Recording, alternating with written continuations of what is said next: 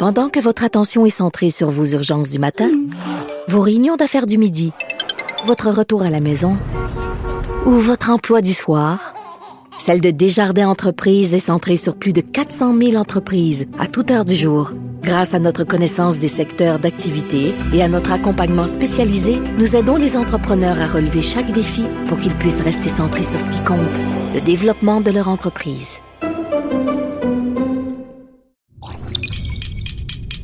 Cube Radio.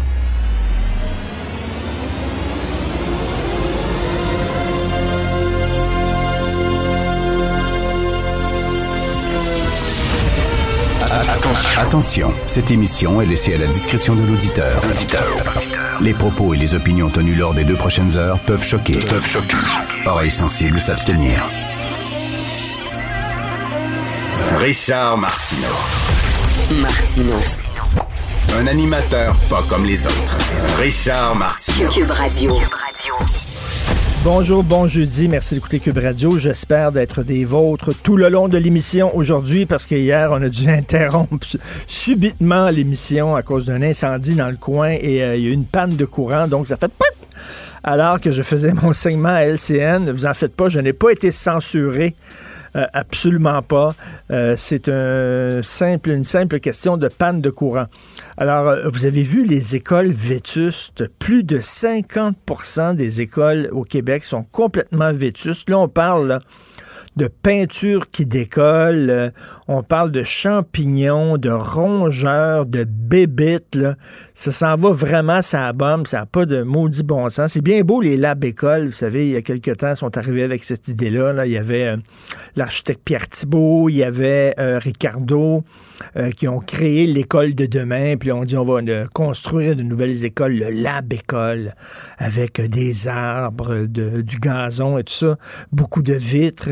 Et, tant mieux, parce que tant mieux, parce que moi, l'école où je suis allé, là, la polyvalente à Verdun, polyvalente Monseigneur Richard, ça va l'air d'un réacteur nucléaire. Ça va l'air d'un incinérateur à déchets. C'est un genre de gros bloc de béton dans les années 70, 60-70, je sais pas, là, il y avait, d'après moi, une grosse vente de béton. Fait qu'on a construit des, des écoles avec très, très peu de fenêtres, c'était d'une laideur épouvantable. En plus, moi, où j'allais, c'était construit sur un terrain contaminé. Donc, euh, ça allait super bien. Ça explique peut-être certaines choses. Mais bref, les écoles, c'est bien beau ouvrir de nouvelles écoles avec l'école de demain, mais il faut aussi euh, reniper un peu les écoles de l'époque. Et euh, moi, c'est un symbole parfait, je trouve, de l'état de l'État. L'État actuel, de l'État. État avec un petit E, puis État avec un grand E. Dans les années 60, au Québec, on s'est donné un, État très fort. C'est la Révolution tranquille. Hein. On a remplacé le clergé par, par l'État, le gouvernement et tout ça. Et ça allait bien. Un gros système d'éducation. C'était nouveau, un système de santé, tout ça. Tout était neuf, ça sentait le neuf et tout ça. Mais aujourd'hui, je trouve que l'État prend l'eau. Regardez les CHSLD, ce qu'on a vu là, pendant la pandémie. Regardez la DPJ là, qui a laissé plein de, de, cas urgents tombés dans les cracks. On dirait que l'État est trop gros, euh, mal géré, ça soigne de partout. Ça me fait penser aux écoles vétustes, justement. Et on est peut-être dû, il y a beaucoup de gens qui le disent, on est peut-être dû pour une nouvelle révolution tranquille. Autant on est, on est arrivé euh, avec des réponses, avec des solutions aux questions qui se posaient dans les années 60, mais là, on est en 2021. Il faut peut-être arriver avec des réponses, de nouvelles réponses qui se posent aux questions que nous avons présentement. Parce qu'on dirait qu'on répond toujours aux questions actuelles qui sont pertinentes avec des réponses qui datent des années 60. L'État, le gouvernement, on va ajouter là, un, nouveau ministère, un nouveau sous-ministre, un commissariat de machin gus. Puis là, l'État va encore devenir plus gros, plus gros. Tu lèves les plis de l'État, puis tu vois cinq, six fonctionnaires qui sont là dans leur bureau avec chacun leur budget, leur téléphone, les secrétaires, etc. Il faudrait on est dû pour un genre de révolution tranquille et avoir un État peut-être plus mince et peut-être plus performant. D'ailleurs, parlant de plus mince, en page 24 du Journal de Montréal, vous pouvez lire un texte sur, euh, de, de c'est la signée par la comédienne Marie-Soleil Dion qui est porte-parole de l'organisme Équilibre. Et on dit arrêtez de stresser avec votre poids. Arrêtez. tout le monde capote sur le poids parce qu'on a pris du poids pendant la pandémie. Bon, arrêtez de stresser. On est déjà assez stressé comme c'est là. Mais, mais, je trouve ça rigolo. Rien qu'ironique, c'est pas un scandale. Mais je trouve ça rigolo que comme porte-parole, ils ont pris une fille qui est mince. Sais, elle dit le poids, c'est pas important. Arrêtez de stresser avec ça. Ben oui, toi, tu stresses pas. T'es super belle, t'es super mince, tu sais. Moi, je stresse. Richard Martineau, je stresse, moi parce que j'ai pas un bon poids. J'ai pris du poids, j'ai une bédaine, il faut que je maigrisse. Mais elle, puis en plus, c'est comme si, mettons, prendre une fille mince qui nous dit le poids, c'est pas important. C'est comme prendre un, millionnaire qui dit l'argent, c'est pas important. L'argent, c'est pas important. Mais oui, c'est pas important, t'es riche. C'est juste pas important pour toi.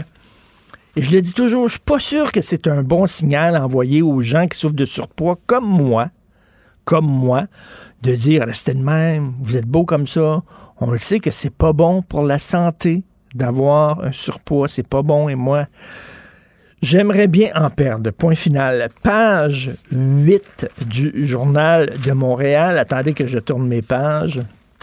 Fleurs, argent ou bière contre un vaccin.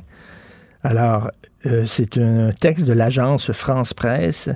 Aux États-Unis, on offre des bières, des gâteaux, des fleurs et même de l'argent pour encourager les gens à aller se faire vacciner. Vous savez pas à quel point, vous savez pas à quel point ça me décourage. On est rendu là.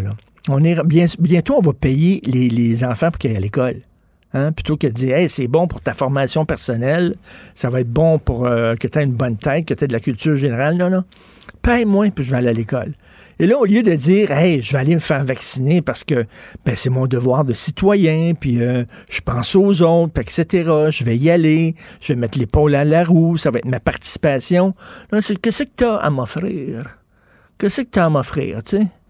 C'est vraiment, là, t'attends le métro, il y a une femme qui tombe dans la rame du métro, il y a un métro qui s'en vient. Je vais-tu aller la chercher? Si tu me donnes une bière, moi y aller. Sinon, je n'irai pas. Je me donne une bière. Fait les gens vont aller se faire vacciner pour une bière, une bière, Christy. Un gâteau, ça, c'est excellent. Fais-toi vacciner, on va te donner un gâteau. Un May West, tiens. Un Joe Louis, une tarte aux fraises. Une petite tarte aux fraises pour aller te faire vacciner. On est, on est vraiment rendu là. Je, je trouve ça assez, assez déprimant. Il y a une nouvelle aussi, le, le gouvernement veut légaliser les casinos autochtones pas celui de Kanetake parce que Kanawake je crois. Parce que bon euh, il y a des gens du crime organisé derrière on le sait c'est les gens des Hells puis les gens de la mafia qui veulent construire un casino. On dit celui-là non. Il y a hors de question qu'on légalise mais on est en train de songer jongler avec l'idée de légaliser les casinos. Et pourquoi pas? On dit, les Autochtones sont pas fous. Ceux qui regardent, ils vivent dans les réserves, ils regardent là, ce qui se passe au Québec. On remplit nos coffres au Québec avec quoi? Avec le pot, la SQDC, avec l'alcool, la SAQ, avec le jeu, l'Auto-Québec. Pourquoi les autres ne feraient pas la même affaire? Ils disent, regarde, si c'est bon pour Minou, c'est bon pour Pitou. Si le Québec remplit ses coffres grâce au vice, entre guillemets, pourquoi on ne le ferait pas? Moi, je trouve ça tout à fait normal. Sauf qu'il va falloir que ces casinos-là respectent les mêmes règles qui partout au Québec. C'est-à-dire, euh, ben, quand tu n'as pas 18 ans, tu peux pas entrer. Euh, tu fumes pas sur la place. Tu dire, euh, il va falloir que ce soit les mêmes règles. Pas qu'on fasse des, des, zones de non-droit où soudainement, dans ces casinos-là, tu vas pouvoir faire des choses que tu peux pas faire dans les casinos à l'extérieur parce que là, tout le monde va se pitcher dans les casinos ces territoires autochtones. Mais il y a des gens qui trouvent ça bien épouvantable qu'il y ait des casinos des territoires autochtones. Je pense que Gilles Proux n'aime pas vraiment ça, mais regarde, c'est comme ça qu'on fait, nous autres. Là. Puis tu sais, il faut pas se mentir, là. Si un sondage qui disait demain matin qu'il y a vraiment une unanimité pour euh, des Québécois pour la légalisation de la prostitution, tu peux être sûr que le gouvernement mettrait la main là-dessus c'est certain qu'on aurait des bordels légaux sur l'île Notre-Dame. Je l'ai dit tout le temps, on pourrait faire de l'île Notre-Dame, là. Tu sais, tu fermes, l'île Notre-Dame, tu as un passeport pour y accéder, il faut que tu aies 18 ans. Tu payes ton passeport, je sais pas, une coupe de 100 pièces par année. Puis là, tu peux aller sur l'île Notre-Dame, puis là, il y aurait des piqueries, des bordels, des fumeries, euh, des bars, des places pour rave, ça serait comme un genre de Walt Disney World pour adultes. Ça, ça rentrerait de l'argent dans les coffres du Québec, les amis. Les gens viendraient de partout à travers le monde pour se péter la fiole, puis faire le party sur l'île des adultes. On serait de l'argent. Pourquoi pas? C'est comme ça qu'on fait, là. Le taux Québec, puis quand on vend ben, beaucoup d'alcool, qu'est-ce qu'on fait? Des bonnets à tout le monde. Let's go! Les Québécois, ils ont bu cette année. Ouais! On a vendu du pot. Yeah! Ils sont gelés comme une balle. Wouhou! Hein, si on avait un bordel, oui, les filles, oui, les filles, là. Hein, oui. Il faut, il faut que ça fourre. Il faut que ça fourre pour l'État. Ah oui. Puis là, ils verraient des chiffres à la fin, puis ils diraient, tabarnouche, nos prostituées, là. Ils ont eu à peu près 20 clients par jour. Hé, hé, bonnet pour tout le monde. Yeah! Super génial. Alors, on donne de l'argent aux madames hein, qui dirigent ces filles-là parce que vous avez fait rentrer de l'argent euh, dans les coffres de l'État. On est presque rendu là, presque rendu là. Vous écoutez Martineau. Pendant que votre attention est centrée sur vos urgences du matin, vos réunions d'affaires du midi, votre retour à la maison ou votre emploi du soir, celle de Desjardins Entreprises est centrée sur plus de 400 000 entreprises à toute heure du jour. Grâce à notre connaissance des secteurs d'activité et à notre accompagnement spécialisé, nous aidons les entrepreneurs à relever chaque défi pour qu'ils puissent rester centrés sur ce qui compte, le développement de leur entreprise.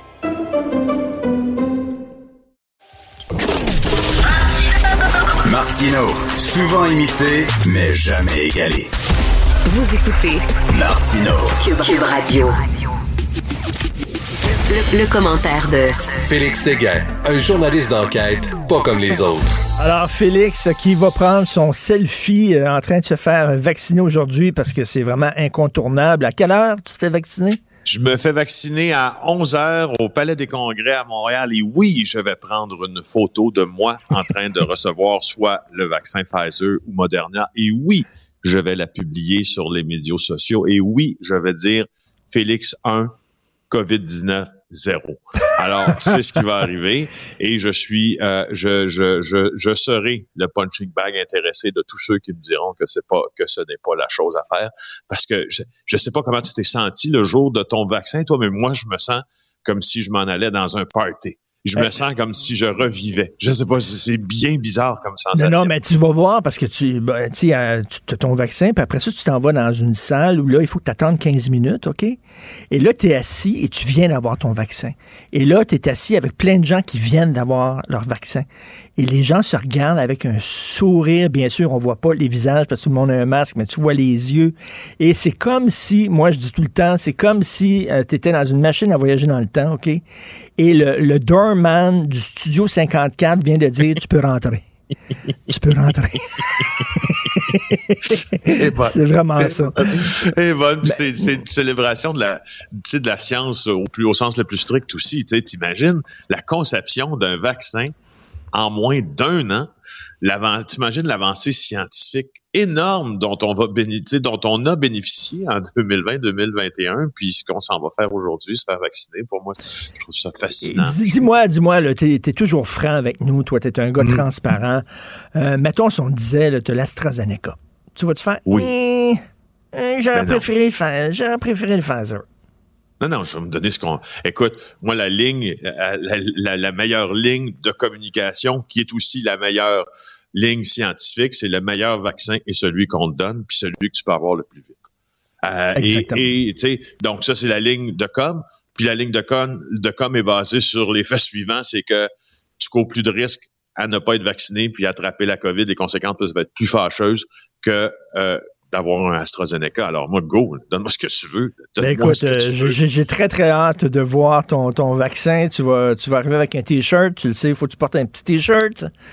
Euh, oui, oui, c'est fait. Oui, oui, inquiète-toi pas. Là, Puis ça va du côté du, ça va du côté du bras non tatoué, en plus. Tu vois? OK, t'as un tatouage? Oh, j'ai un petit tatouage. Hey, écoute, j'ai un tatouage. C'est quoi ton tatouage? écoute, c'est une affaire assez manquée, mon Richard. J'ai fait ça. Moi, quand j'étais jeune, j'étais un peu plus rebelle, comme plusieurs d'entre vous. Et là, j'ai décidé qu'à 15 ans, je partais de mon Abitibi-Témiscamingue natal sur le pouce pour aller dans l'Ouest canadien. Euh, et là, euh, euh, on est parti, on a fait ça. Puis dans l'Ouest, je me suis fait tatouer, comprends-tu? Ce qui euh, devrait être ma pierre de naissance au cœur d'un genre de tribal assez manqué, merci, et assez gros. Et ça ressemble plus à un œuf de dinosaure. Et euh, ça n'a jamais été, euh, écoute, je, je, le garde parce que je le garde par, je sais pas, là, à la douce mémoire de ma rébellion, mais c'est pas chic. c'est pas chic. Tu fais ça, tu as fait faire ça sobre ou tu as fait ça comme un marin, c'est-à-dire une, soirée de brosse? Ouais, c'est ça. Non, non, c'était en, je je me rappelle, c'est en plein midi dans une petite ville qui s'appelait Oliver en euh, Colombie, euh, en Colombie-Britannique. Et puis, euh, j'ai récidivé en plus après avec un tatouage que j'aime beaucoup, qui est très marin. C'est la, la rose et le glaive. Puis, écoute, je m'en vais chez le tatoueur, puis j'arrive là, puis je dis, moi, je veux la rose et le glaive. Il dit, ouais, c'est quoi ça, le glaive? C'est une épée, six bol. et et là, pour montrer, tu sais, c'était quoi, ça, ça, prend souvent un calque hein, quand tu vas te faire tatouer, puis le, tatoueur va calquer sur son euh, le, dessin en fait que tu as apporté. Puis là, il disait ben oui, mais moi j'en ai pas d'exemple de ça. Je attends un peu. Je retourne chez nous, je reviens avec l'album d'Astérix, La Rose et le glaive. C'est ça que je veux. Il m'a tatoué la rose et le glaive, mais c'est la copie conforme d'Astérix. Heureusement, c'était pas Guns N' Roses. Écoute, Félix, si j'avais un chalet, je suis pas sûr que je louerais mon chalet sur Airbnb. J'aurais tellement peur que des sauvages le saccagent comme c'est arrivé. Là. Oui, des jeunes âgés de 19 à 24 ans qui ont loué la semaine dernière un chalet à euh, M. Bougadis Mont-Tremblant. Lui, il loue avec des règles très strictes, des règles sanitaires très strictes normalement. Il loue à des familles et à des gens qui obéissent à ces règles sanitaires-là. Alors là, il semble euh, qu'on lui a menti parce que normalement, il loue à des groupes de moins de six personnes. Et là, aux surprises, les personnes, jeunes gens dans la région de Montréal de 19 à 24 ans, étaient une dizaine pour faire le party à son chalet du Mont-Tremblant. Et ils ont fait le party si fort que euh, les policiers se sont euh, présentés dans cette ville euh, des Laurentides et puis ils ont tenté d'en savoir un peu plus sur ce qui se déroulait à l'intérieur des, des murs, c'est-à-dire un rassemblement probablement illégal. Et là, ce que nos jeunes gens ont fait pour se cacher de la police, ils sont tentés de pénétrer dans le grenier du, du, chalet en question, en défonçant le plafond pour se cacher. Euh, écoute, les vidéos qui sont euh, qui sont en cause là dans l'article de Francis Pilon dans le journal de Montréal aujourd'hui, allez les voir sur notre site web. C'est franchement, c'est pas chic. évidemment, en plus de, tu sais, réseaux sociaux obligent, en plus d'avoir euh, fait pour plus de 10 000 dollars de dommages selon le propriétaire. Euh, ben ils ont publié ces photos-là sur les réseaux sociaux et il en est resté euh, quelques-unes, même si certains ont tenté de les effacer. Et c'est ce que Francis Pinon nous montre aujourd'hui. Ils ont défoncé le, le, le, le, plancher en fait du grenier, c'est ça? C'est ça. C'est ça. Oui, le, plafond du deuxième ou le plancher du grenier, appelle ça comme tu veux, mais quoi qu'il en soit, tu vois la jambe euh, d'un des fêteurs là qui qui, qui à mi-cuisse là euh, sort du plafond là, tu sais, alors que l'autre est en bas, puis l'autre l'autre fêteur est en bas, puis qui regarde ça d'un air amusé, c'est un peu. Quelle bande de sauvages, puis ils ont mis les vidéos euh, puis les photos bien bien sûr sur les médias sociaux, puis ils ont fait disparaître. Écoute, tu te souviens-tu il y a quelques années, il y avait des Ontariens qui étaient allés faire le party comme souvent ça arrive dans la ville de Québec. Ils avaient loué dans un hôtel trois quatre chambres qui donnaient une à côté de l'autre. Et il avait défoncé, des, il avait fait, il avait percé des murs d'une chambre à l'autre pour pouvoir euh, se visiter pendant la nuit. Il avait, il avait défoncé les murs. Bravo. Bravo. Moi, je, fais toujours attention. Écoute, je veux pas me, me, me, me dire ici que j'ai jamais fait de conneries. La preuve, je t'ai parlé de mon tatouage qui a l'air d'un œuf de dinosaure, mais la propriété des autres, j'ai toujours fait comme si c'était la mienne. Ben euh, et même une chambre d'hôtel et tout ça, là, tu sais, moi, écoute, là, ça m'est arrivé quand je loue des fameux Airbnb, tu sais, de dire aux gens, mais assurez-vous que j'ai un balai puis une mop, parce que moi, j'aime ça quand c'est propre, puis j'aime ça quand, sais, puis c'est pas une question d'âge, là, c'est pas parce que je vieillis, j'ai toujours été comme ça, alors ça me, ça me rejoint beaucoup quand j'entends des, des gens qui se livrent à ce genre d'actes. Ben oui, écoute, un party en pleine pandémie autorisé par la direction. Ben ça, c'est ça, hein. Difficile à comprendre que euh, à l'établissement Gateway de Mississauga, de Poste Canada, qui est situé en Ontario, il y a eu une fête pour signer le départ à la retraite d'un employé, une fête autorisée par la direction un rassemblement illégal, selon ce que Global News a rapporté, euh, et qui a eu lieu pendant les heures de travail. Des photos de cet événement, oui, c'était des photos de l'événement euh, qui ont été publiées. On les voit sans aucune distanciation sociale, les employés. Euh, ça a duré près d'une heure, 50 minutes pour être plus précis. Euh, il y a entre autres trois femmes qui ont participé à cette fête-là qui ont testé positives à la COVID-19 ensuite. Il y en a deux des trois qui sont pas encore revenus au travail. Alors, je je sais pas comment qualifier ça, mon cher Richard, mais... Quelle erreur de jugement incroyable. C'est ça. Alors, voilà. Alors, c'était adoubé par la direction. Et bien sûr, on se pose la question sur les euh, caméras corporelles pour euh, les policiers. Est-ce que ça va les aider, oui ou non? Écoute, débat sur euh, débat sur la vérité ici, il y en a parfois, c'est pour qui la vérité choque, hein, mais c'est quand une caméra corporelle, c'est un grand avantage, c'est que ce que tu as devant toi, c'est ce que tu as devant toi, puis quand une cause se ramasse au tribunal, ben c'est ce que tu as encore devant toi qui va devenir une preuve.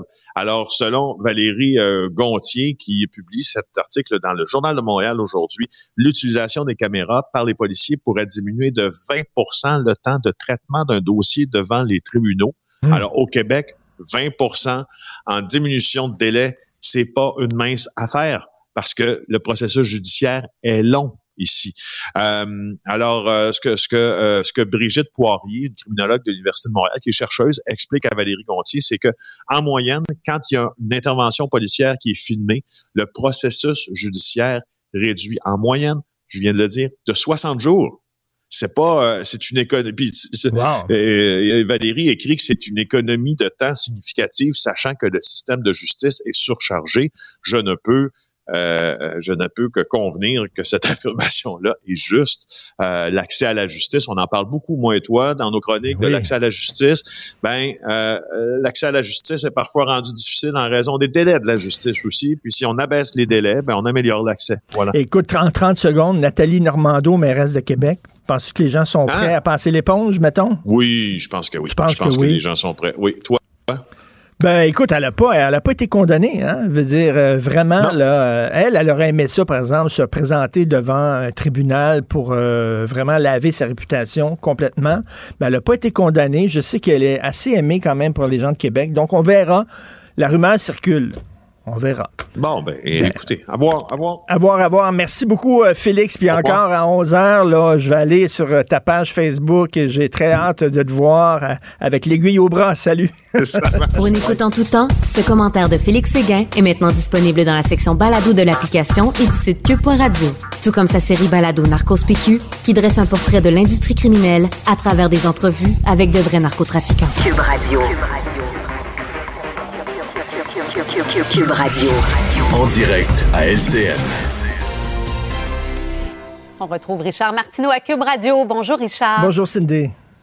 Un petit peu de confusion dans le message du vaccin de la part du Comité consultatif national d'immunisation. Ben oui, euh, il y a un mois, je suis allé me faire vacciner il y a un mois, donc je faisais euh, la file, Cindy, à l'extérieur, bien sûr, avec mon masque, mais il y a des gens qui m'ont reconnu et qui venaient me voir et qui euh, me disaient, la première question, c'est pensez-vous qu'on va avoir le Pfizer? On espère avoir le Pfizer et pas l'AstraZeneca. Déjà, les, bon, déjà, l'AstraZeneca avait mauvaise presse. Et là, pendant, depuis, depuis plusieurs semaines, que disent nos gouvernements? Écoutez, il n'y a aucun problème avec la AstraZeneca, vous avez beaucoup plus de risques de mourir. Je ne sais pas si vous allez nager dans un lac, si vous prenez l'auto, etc. Donc, le seul bon vaccin est le vaccin qui va être disponible au moment où vous y allez. L'important, c'est de se faire vacciner rapidement. C'est ce qu'on nous dit, c'est ce qu'on martèle depuis des jours, depuis des semaines. Et là, Madame Caroline Quash du Comité consultatif national de l'immunisation a dit que, euh, en entrevue à CTV, a dit que, ben, elle, si, mettons, sa sœur allait se faire vacciner, elle préférait que sa sœur ait soit le Moderna, soit le Pfizer, plutôt que le Johnson Johnson et l'AstraZeneca. Et là, T'imagines, Cindy, les gens qui vont se faire vacciner ou ceux qui se sont fait vacciner puis qui ont eu l'AstraZeneca, là, ils sont en train de se dire, mais j'ai-tu un, vaccin à rabais? Est-ce que j'ai eu un vaccin qui était moins important? Lorsque j'aurai ma deuxième dose, est-ce que soudainement je vais être moins protégé que les gens qui n'ont pas eu l'AstraZeneca? Et on est bombardé d'informations venant de toutes parts. Il y a la santé publique du Québec, il y a les santé publiques régionales. Euh, à la télévision, il y a des virologues qui nous parlent, il y a des épidémiologistes, il y a des infectologues, etc. Et là, il y a ça, le, le Comité consultatif national de l'immunisation. Il me semble que c'est important d'avoir un discours cohérent. Et là, les gens regardent ça, ça, ça apporte de l'eau au moulin aux gens qui disent, ben, regardez, les scientifiques, ils sont même pas d'accord entre eux autres, ils savent pas vraiment, etc. Mhm. Donc, c'est pas vraiment la meilleure chose, mais on le rappelle, Madame Quash a donné des entrevues à la Oui, ils ont nuancé ensuite, c'est ça. Ils ont corrigé le tir en disant, écoutez, je me suis, je, l'ai échappé, c'était pas ma oh, meilleure entrevue, j'en ai donné 700 pendant la pandémie, celle-là, je l'ai échappé, mais on redit que, écoutez, l'AstraZeneca, c'est un bon vaccin et que oui, il y a eu des problèmes, mais c'est minime lorsqu'on voit euh, le nombre de vaccins qui ont été donnés. Donc, malheureusement, c'était pas génial, cette affaire-là. Richard Martineau, bonne émission. Merci beaucoup. Pendant que votre attention est centrée sur vos urgences du matin, vos réunions d'affaires du midi, votre retour à la maison ou votre emploi du soir, celle de Desjardins Entreprises est centrée sur plus de 400 000 entreprises à toute heure du jour. Grâce à notre connaissance des secteurs d'activité et à notre accompagnement spécialisé, nous aidons les entrepreneurs à relever chaque défi pour qu'ils puissent rester centrés sur ce qui compte, le développement de leur entreprise. Joignez-vous à la discussion. Appelez ou textez le 187 Cube Radio 1877 827 2346. Alors, je sais pas si vous avez vu cette nouvelle-là. C'est quand même une sacrée grosse nouvelle concernant la situation en Inde.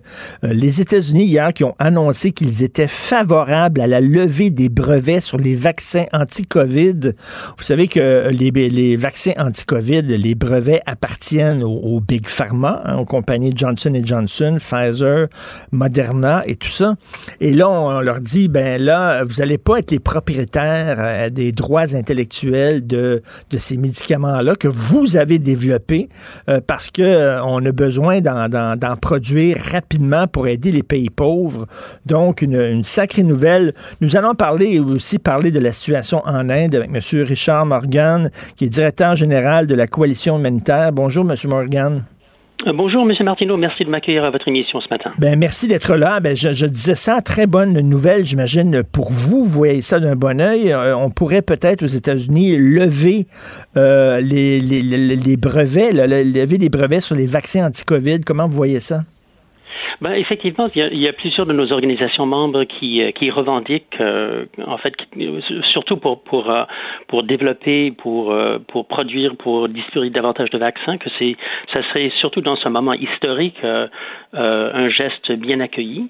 Mais il faut quand même se rappeler que même en, levant les brevets, il faut toujours avoir la production en place et, et ça aussi, ça demeure un enjeu important de façon stratégique au niveau de, de la production et de la distribution des vaccins. Et ça, c'est très controversé Hein, parce que les, géants pharmaceutiques disent écoutez, là, on a investi euh, beaucoup d'argent pour développer ces médicaments-là.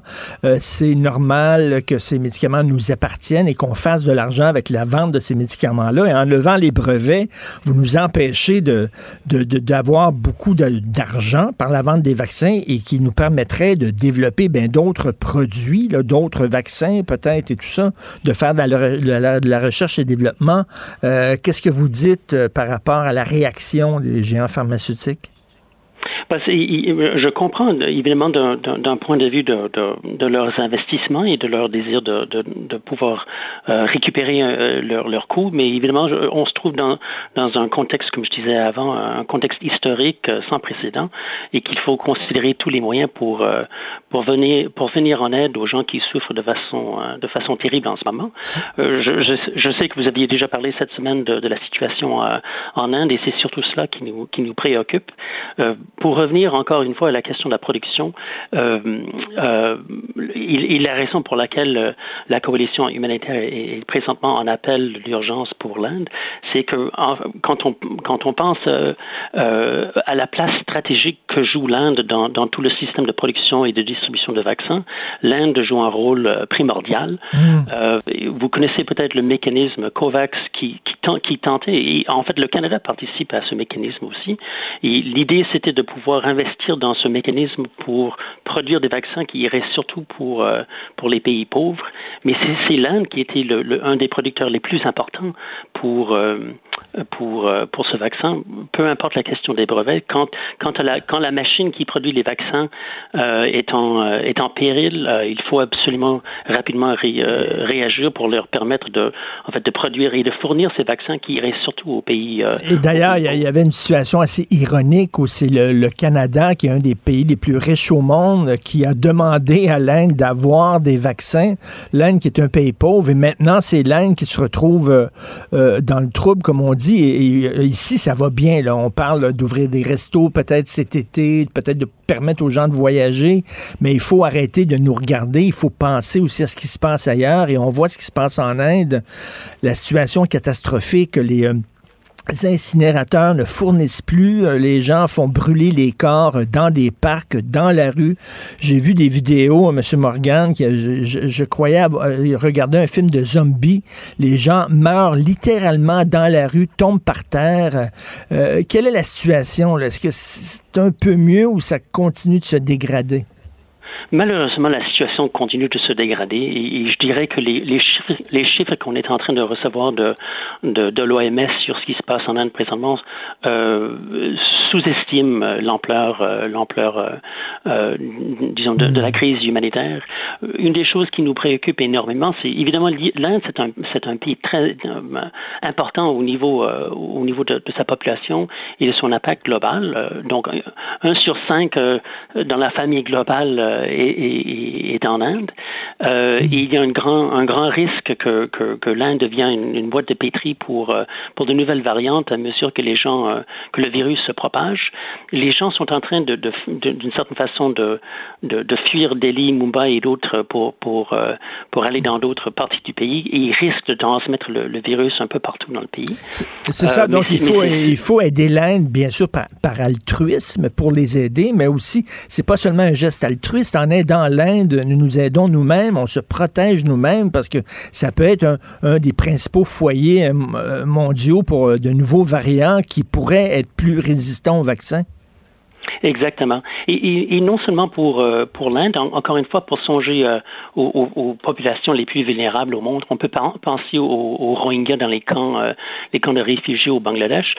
cette population-là n'a toujours pas été vaccinée et ils attendaient le vaccin qui, qui, qui, devait sortir du, mécanisme COVAX de l'Inde. Et, et, donc, il faut absolument remettre l'Inde sur pied pour que, pour que d'autres pays, comme le Népal avoisinant, que le Bangladesh ou même au Brésil, évidemment, on se préoccupe aussi de la situation ailleurs, mais l'Inde joue euh, un rôle tellement important dans, tout le système qu'il faut vraiment l'aider à, se remettre sur pied. Mais c'est vertigineux lorsqu'on regarde ça, euh, M. Morgan. On a le vertige. Là, lorsque, comme vous dites, c'est le cinquième de la population mondiale là en, Inde. C'est énorme. Euh, et les chiffres, bien sûr, c'est pire que les chiffres officiels parce que on comptabilise pas ce qui se passe en campagne, etc.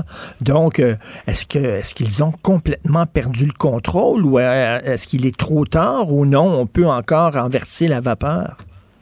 Ben, je pense qu'il est toujours temps de, de, disons, de renverser la tendance.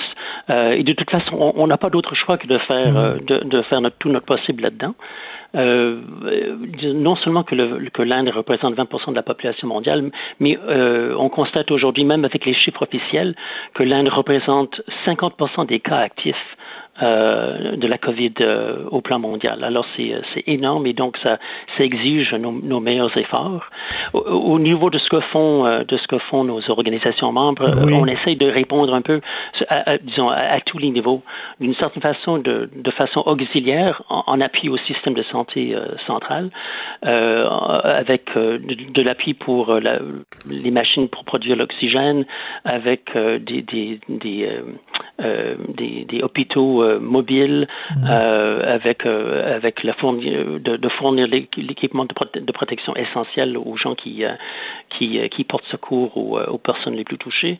Mais aussi, on est conscient du fait que avec avec tellement de personnes qui ont été qui ont été touchées par la COVID, avec toutes les personnes qui ben, des familles qui ont perdu leur gagne-pain avec ou, ou, la personne qui, disons qui, qui était la seule source de revenus pour la famille, il y a aussi une, une une énorme euh, insécurité alimentaire aussi qui est en train de, croître. Ben, tout à fait. Puis, il, faut, il, faut, répondre à tous les niveaux. Et ces corps-là qui sont brûlés un peu partout dans la rue, dans les parcs et tout ça, et ça peut devenir un, problème d'hygiène, un problème sanitaire majeur.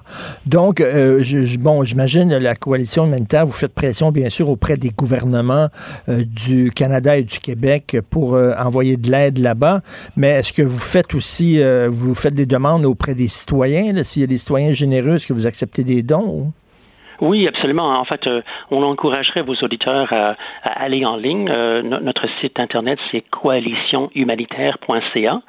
Euh, pour, euh, pour en fait pour faire un don pour nous permettre de en fait de, de rapidement répondre euh, sur le terrain aux besoins des gens. Nos, nos, nos, organisations sont déjà en fait en train de, de fournir un, déjà un peu de tout ce que je vous avais dit un peu au niveau de des réponses que ce soit l'oxygène, que ce soit l'équipement de protection, que ce On est rendu à combien à combien de morts par jour selon les chiffres officiels? Et bien sûr là, c'est, c'est, ça représente pas le, la gravité de la situation, mais officiellement c'est combien de morts par jour en Inde? Ben, euh, hier, je pense qu'on avait vu qu'il y avait 4000 morts presque dans les dernières 24 euh, heures euh, sur euh, sur 14 000 au, total mondial. Donc c'est euh, c'est le tiers des morts mondiaux et, comme je disais sur au niveau des, des, cas dans les dans les dernières 24 heures, il y avait 412 000 cas de la COVID euh, qui ont été annoncés euh, en Inde sur un total mondial de 823 000. Donc c'est euh, c'est vraiment euh, c'est vraiment assez épouvantable comme situation. Et ça, ça, ça se voit, disons l'effet de tout ça, ça ce sont les chiffres évidemment, mais c'est de voir les pauvres les pauvres mères, les, les pères qui voient leurs enfants leurs enfants adultes souffrir de manque d'oxygène. Ce ne sont pas seulement les les personnes âgées qui sont en train de mourir, c'est les gens qui sont dans leur quarantaine, leur cinquantaine. Oui oui, les images que j'ai vues, là, ils, ils sortent des camions littéralement. Euh, et là, ils ont de la difficulté à, marcher, ils ont l'air tout faibles, ils tombent littéralement dans la rue, ils meurent dans la rue, les gens passent, ils sont même plus surpris de voir des cadavres dans la rue, tellement euh, il y en a quand même assez. Donc, c'est vraiment une, catastrophe humanitaire. Donc, je vous remercie pour votre travail que vous faites, et bien sûr, on va, on va le dire aux gens d'aller à coalitionhumanitaire.ca. Et c'est pas seulement un geste altruiste, comme on le disait, c'est un geste aussi euh, purement égoïste parce que euh, ça peut arriver ici, ces, ces variants-là. Donc, euh, en aidant l'Inde, euh, l'Inde, on s'aide aussi. Merci, M. Richard Morgan. Merci beaucoup de nous avoir accueillis sur l'émission. Merci, bonne journée. Gilles Proulx. Le où, quand, comment, qui, pourquoi ne s'applique pas sa ricanade? Parle, parle, parle, genre, genre, genre. Gilles Proulx. C'est ça qu'il manque tellement en matière de journalisme et d'information. Voici le commentaire de Gilles Proulx. Gilles, alors je voulais parler tantôt à LCN de Régis Labombe. J'avais apporté mes gants de boxe. J'ai des gants de boxe que ma blonde m'avait acheté signés Otis Grant. Puis euh, Joachim Alcine, euh, je voulais, parce que c'était c'est un, un combatteur là. C'est un combatif, là, Régis. Car hier, à cette heure-ci, les complotistes se sont vengés en nous coupant le sifflet. À moins que ça ait été la police. Non, non, non, et c'était, c'était la panne de courant, panne de courant, mais là, tout ah, est rétabli. c'est pas des complotistes. Ah. Absolument pas, je pense, non. c'est des pannes oui, je reviens à ton boxeur, il n'y a pas de doute. Euh, on peut pas passer à côté à propos de ce départ de Régis Labombe. Euh, ça fait jaser, il n'y a pas de doute. 14 ans, une carrière éloquente, il n'y a pas de doute. Il était encore euh, l'homme fort de Québec et euh, l'élection de cet automne lui aurait garanti une autre victoire, j'en suis persuadé. Mais la question, la question, celui ou celle qui va le remplacer aura de grosses chaussures à enfiler. Alors, euh, on parle de Jean-François Gosselin, on a parlé de Jean-François Bertrand. Il y a une fille aussi qui est très en vue et qui pointe à Québec. Mais euh, cette personne-là qui va être choisie n'aura pas beaucoup de temps pour se faire valoir. Alors, ce qu'on retient quand même de, de notre ami Régis, c'est son leadership. Bon, OK, il y a eu des, des ratés, les Nordiques, c'est pas de sa faute. Le pont, le pont qu'on n'a pas encore. Je rappelle qu'on a changé 50 ans avant d'avoir le métro à Montréal. Quand on parle d'un projet d'envergure, c'est 50 ans de discussion. Le tramway, bon, c'est peut-être plus le même tramway, mais quand même, il y a quelque chose qui va se réaliser. Je me demande si ce gars-là, dans le fond, n'avait pas la stature pour être un maire d'une plus grande ville en l'occurrence le bordel de Montréal, peut-être aurait-il mieux fait.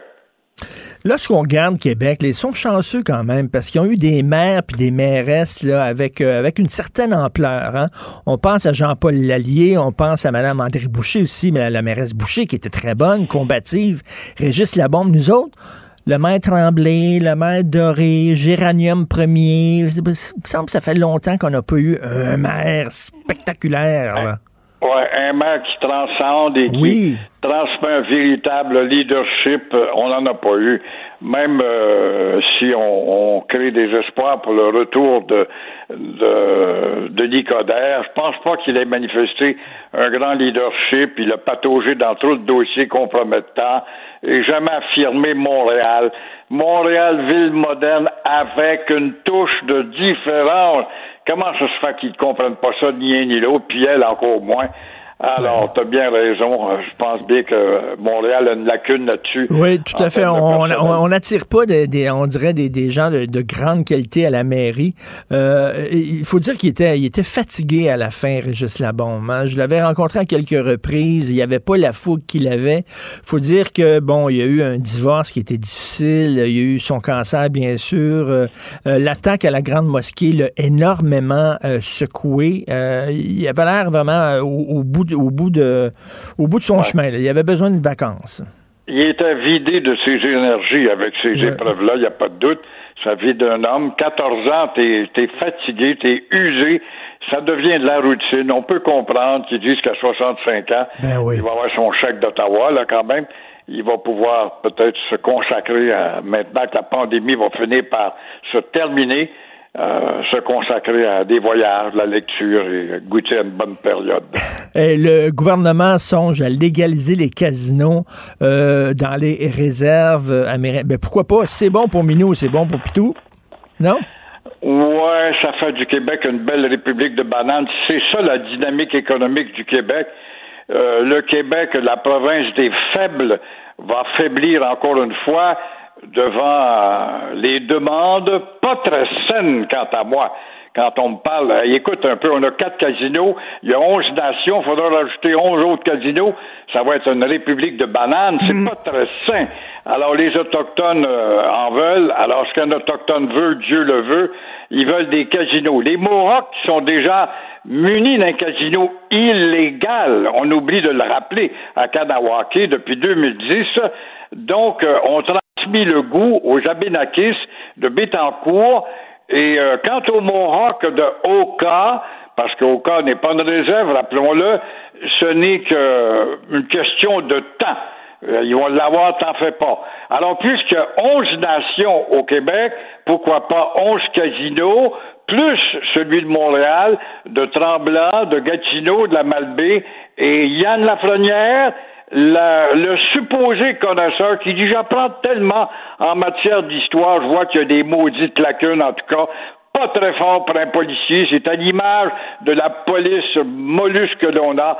C'est un ancien membre de cette police de Flambeau, ex-policier, qui est en train de se faire absorber à un point tel que le Québec va devenir le paradis des loteries, de la misère. Qu'est-ce qui sort de l'économie d'une loterie mm. et d'un casino entre toi et moi?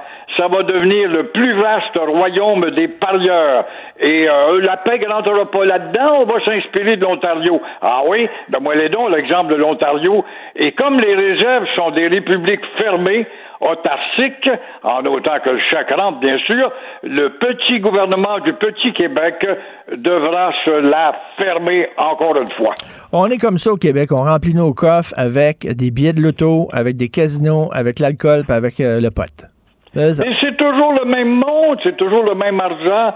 Euh, est-ce qu'on va avoir des touristes, 100 millions de touristes parce qu'il va y avoir 15 casinos au Québec? Qu'est-ce que c'est que cette, cette mentalité? Rappelez-vous, Gilles, euh, La Liberté, là, Guy La Liberté, il y avait un projet de gros casino dans le centre-ville de Montréal oui. Euh, avec le Cirque du Soleil, ça aurait été fantastique avec des spectacles et tout ça dans le coin de Pointe-Saint-Charles, dans ce coin-là. Puis on avait dit non, non, non, ça n'a pas de bon sens, c'est les pauvres qui vont aller là au casino. Finalement, son projet de casino qui était très bien, euh, il n'a pas eu lieu. Mais là, on dit que ça va être correct dans les réserves autochtones. Mais les réserves autochtones, c'est pas bien plus riche que Pointe-Saint-Charles. Les réserves autochtones, ça n'a pas la même. Euh, en tout cas, euh, on n'est pas aussi aguerri en matière de contrôle. Euh, on ferme les yeux sur bien des choses parce qu'on est dans une république. Vous êtes chez nous, vous n'êtes pas au Québec. C'est ça qu'ils disent les Mohawks de Tu T'es pas au Québec, t'es chez nous. Alors, ils ont leur propre police unilingue anglaise, ils ont leur propre justice à eux, ils se foutent éperdument du little government. C'est comme ça qu'ils l'appellent, le gouvernement du Québec. Les nonos à Québec, ils n'entendent pas ça. Les autres nonos, ils ont leur volé le territoire. Les ignorants crates, ils n'entendent pas ça, eux autres, quand ils nous traitent de little government. Ça te donne une idée du mépris qu'ils peuvent avoir pour autrui et surtout le Québec à qui ils en veulent. Pourquoi, je ne le sais pas. Aujourd'hui, il y a un débat entre quatre chroniqueurs, dont euh, moi, dans le Journal de Montréal. Est-ce qu'on devrait ouvrir les restos ou pas? Vous, qu'est-ce que vous en pensez? Ben, ouvert pour ceux qui sont vaccinés, ben c'est une suggestion, c'est pas mauvais mais euh, je pense que c'est du genre parle-parle. Euh, non passeport vaccinal a déjà dit euh, François Lemieux de l'Association des restaurateurs parce que ça va être trop long par le temps qu'on va avoir tous les vaccinés. Euh, on va aller, on va rentrer dans l'automne, il va être trop tard pour le nombre de restaurateurs. Alors, ça te donne une idée justement.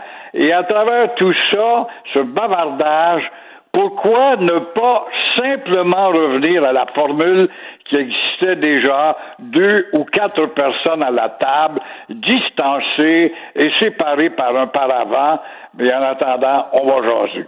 En tout cas, on va commencer, j'imagine, par les terrasses. Ça, c'est sûr ben que oui, là, il y a du plein air, alors peut-être que oui. Ben, on l'espère. Il ne faudra pas qu'il pleuve et qu'il fasse froid tous les jours, comme c'est le cas actuellement. Mais là, les restaurateurs, ils sont pris à la gorge, sont écœurés. Je lis là, aujourd'hui dans le journal, là, on va avoir un restaurateur tantôt qui va nous parler. Euh, il, y a, un propriétaire de restaurant, il travaille, il est tout seul aux cuisines. Il travaille en affaire ah, comme 18 heures par jour. Là, parce qu'en plus, en plus, Gilles, il y a une pénurie de main-d'œuvre. Oui, puis on veut pas hein? travailler parce ben qu'on a un chèque de Trudeau. Mais ça serait bon, euh, Richard, si tu le questionnes quel est le pourcentage? Les statistiques disaient au début que 20% des restaurants au Québec, on en a beaucoup trop de restaurants, de manière, 20% d'entre eux risquent de tomber. Est-ce que ce chiffre de 20% tient encore? Si c'est le cas, ça va être lamentablement triste. Oui, tout à fait. Ben, mais je vais poser la question, c'est sûr et certain. Merci beaucoup, Gilles. On se reparle demain. à demain. Pendant que votre attention est centrée sur cette voix qui vous parle ici, ou encore là, tout près.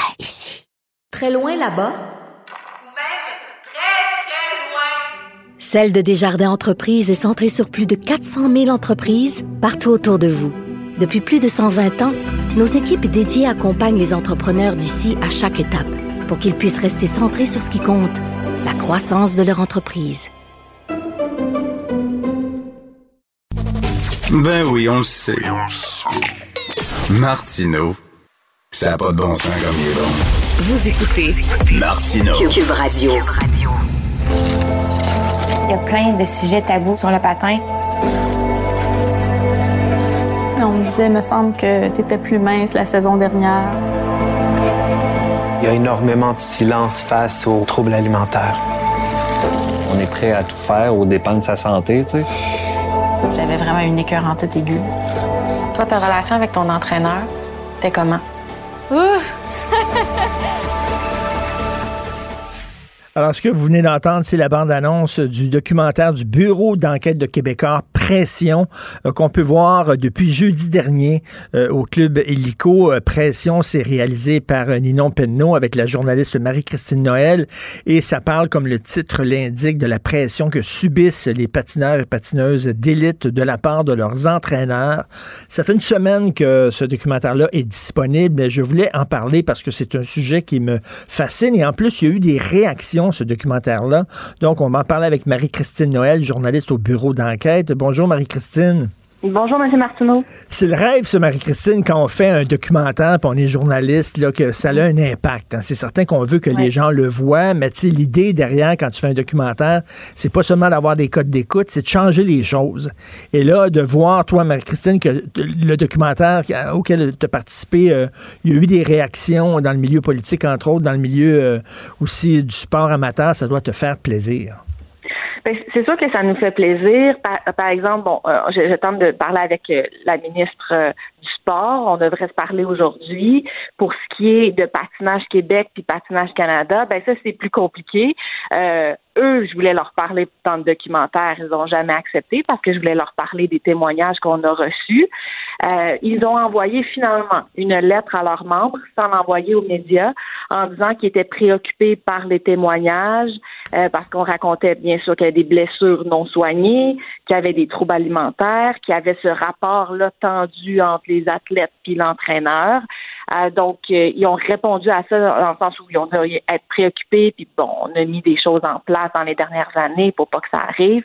Mais euh, à quel point ça a été réalisé, à quel point il y a des gens sur le terrain qui vérifient, qui s'assurent que les, les athlètes sont bien, ben là, on est encore sans réponse mais je lâche pas le morceau. mais c'est quand même assez hallucinant que Patinage Canada, Patinage Québec n'est pas n'est pas accordé d'entrevue à un documentaire qui parle de patinage de d'élite. Voyons. Oui, mais ça aurait été bien en plus pour eux de venir, euh, de venir expliquer c'est quoi les, les euh, ce qu'ils ont mis en place, c'est quoi l'encadrement. Il y aurait eu tout à gagner de faire ça. Euh, mais ils ont refusé, puis je leur ai demandé souvent, pas juste une fois, là, on a eu des échanges par courriel. Euh, ils ont répondu à certaines de mes questions, oui, au départ. Mais là, quand je leur parlais du documentaire, puis vous savez, souvent, on va leur expliquer c'est quoi, on va faire un résumé. Là. Mais moi, j'ai donné tous les détails, tous les détails du documentaire mmh. ou presque. Mmh. La seule chose que je tenais, c'est à ne pas révéler ce qui était dans le documentaire, parce que je voulais pas qu'il y ait des répercussions sur les patineurs, par exemple, parce qu'on le sent aussi dans le documentaire que on ressent une certaine pression de plaire à, tout prix, que ce soit euh, plaire à nos entraîneurs, à notre équipe, mais aussi à l'organisation. On veut pas les froisser. Mais tu voulais pas les, piéger parce que ça arrive des fois, là, ça arrive des fois là, dans des reportages. J'ai vu ça, moi. Euh, on dit, oh, viens-t'en, on va te parler de telle affaire, puis mhm. finalement, c'est pour te piéger. Tu arrives là devant une caméra, puis ils parlent totalement d'autre chose, puis ils sortent des lapins d'un chapeau, puis tu as l'air fou, etc. Toi, tu été transparente avec que Voici les questions qu'on va vous poser, c'est là-dessus, mhm. voici les témoignages. Bon, c'est clair. Ben, c'était vraiment, on voulait, on avait des sujets qu'on voulait aborder. Je leur avais déjà posé des questions, je leur, avais dit, voici les questions que je vous avais posées dans les derniers courriels. Euh, euh, on va aller vers ça. On va vous poser des questions là-dedans. Voici un résumé du documentaire qu'on est en train de faire. On veut vous parler de la pesée. On veut vous parler des blessures. On veut vous parler de Sport Safe. On veut vous parler des entraîneurs. Euh, tout ça était vraiment important. Puis on l'a écrit, puis on l'a écrit, puis on leur a demandé. Mais ils ont toujours refusé. Comme je dis, il y aurait tout à, gagner de, parler puis de nous dire c'est quoi leur encadrement, mais ils ont refusé. Mmh. Euh, puis ça, c'est ça, c'est dommage parce qu'on a des témoignages très forts. Puis là, bien sûr, on a sorti le documentaire et là, on reçoit d'autres euh, témoignages. Oui, des témoignages très, très euh, forts. Effectivement, ça punch, ça a beaucoup d'impact et j'encourage les gens à, le regarder. OK, pour les fins de la discussion, Marie-Christine, je vais me mhm. faire l'avocat du diable, OK? Oui pour qu'on puisse jaser ensemble de ça. Quand, quand, ça, c'est pas des patineurs du dimanche. Ce C'est pas des gens qui aiment ça patiner de temps en temps. C'est des gens qui veulent faire partie de l'élite, qui rêvent de éventuellement peut-être fracasser des records, avoir des médailles, etc. Bon, là, tu es dans le, es dans la crème de la crème.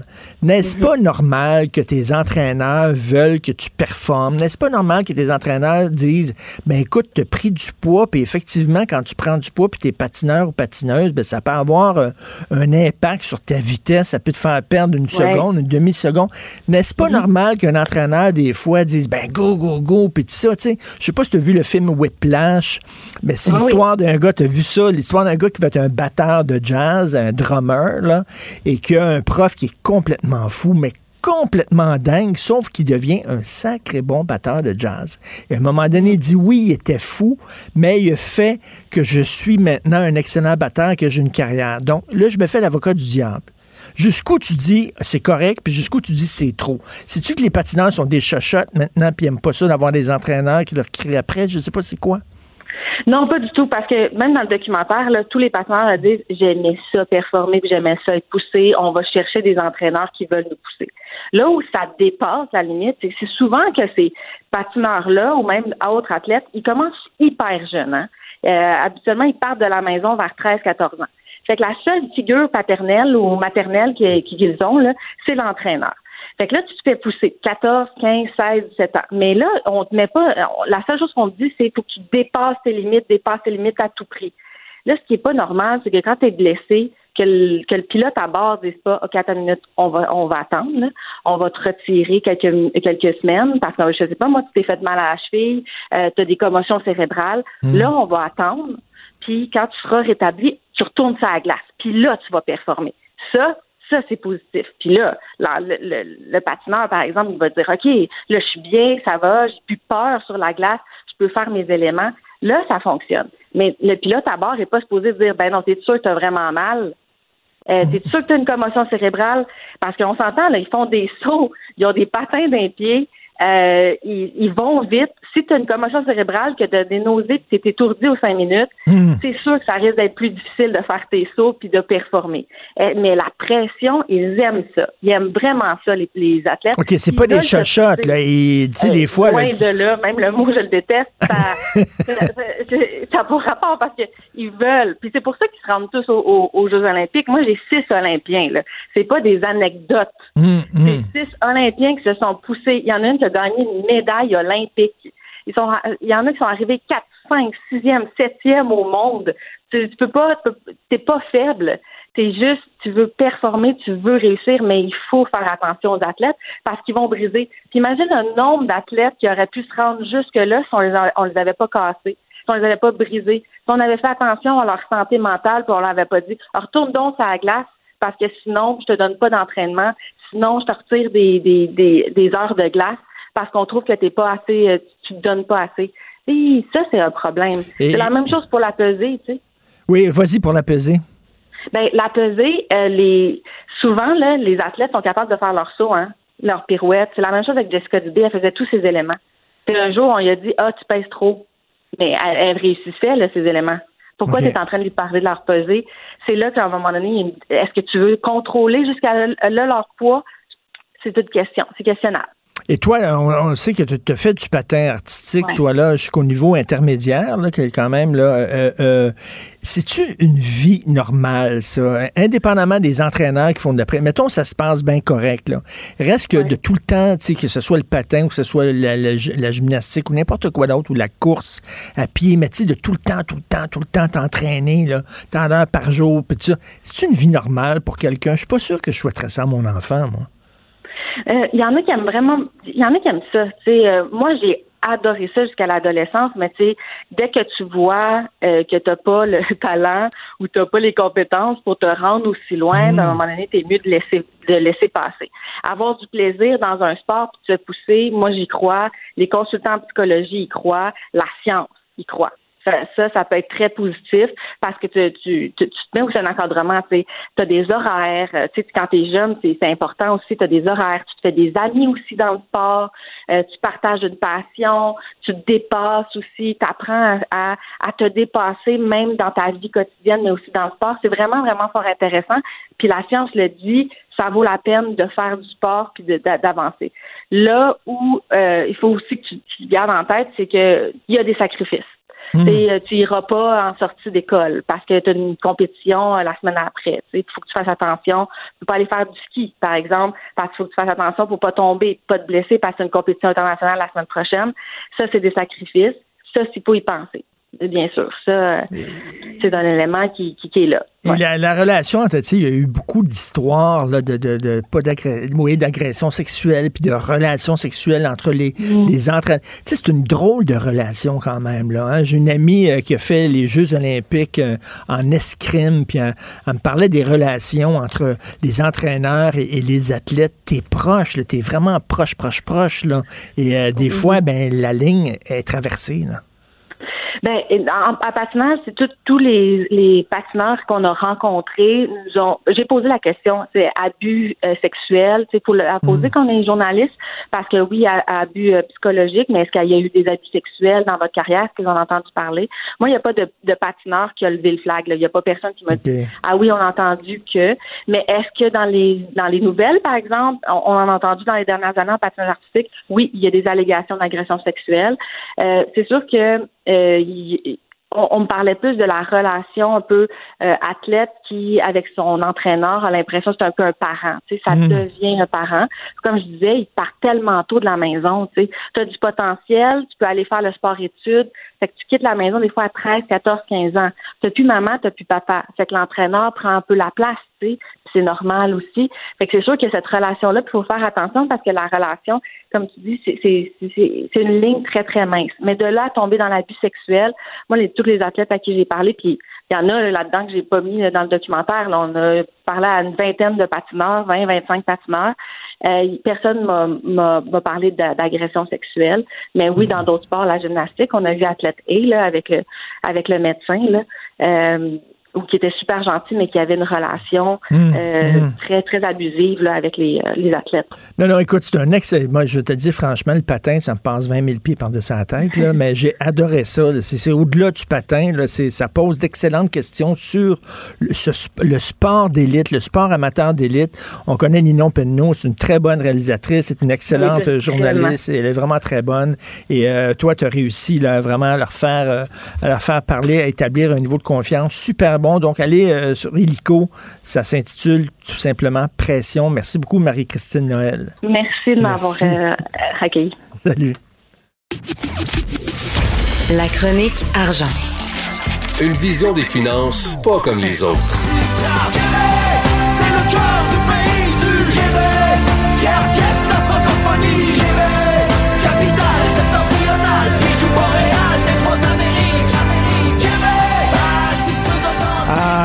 Ah, tabarnouche que j'aime cette tune-là. Ça rentre dans le dash C'est au une des bonnes bout. chansons de Loco Lacasse. Ouais, ouais, c'est vraiment bon. Alors, euh, Régis, hein, vraiment. Que- que- quel style? Moi, moi j'ai- j'aimais son style combatif. Mhm.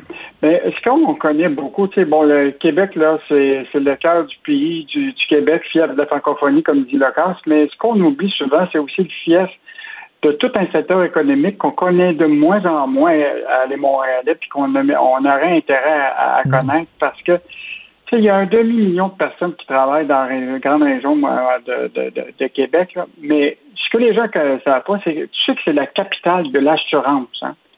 Euh, à présentement, là, il y a autour de 60 000 emplois dans le secteur de l'assurance, 400 entreprises. Écoute, c'est tous les sièges sociaux importants des assurances, là, l'industriel Alliance. Ben, Industriel Alliance, là, je- oui, ils sont tous l'Industriel Alliance et c'est un building, moi, que j'adore. Au point de vue architectural, il est incroyable. Euh, Tu as la capitale qui est là, SSQ. Donc, euh, écoute, euh, c'est quand même 400 entreprises dans le secteur de- des assurances qui sont là. là.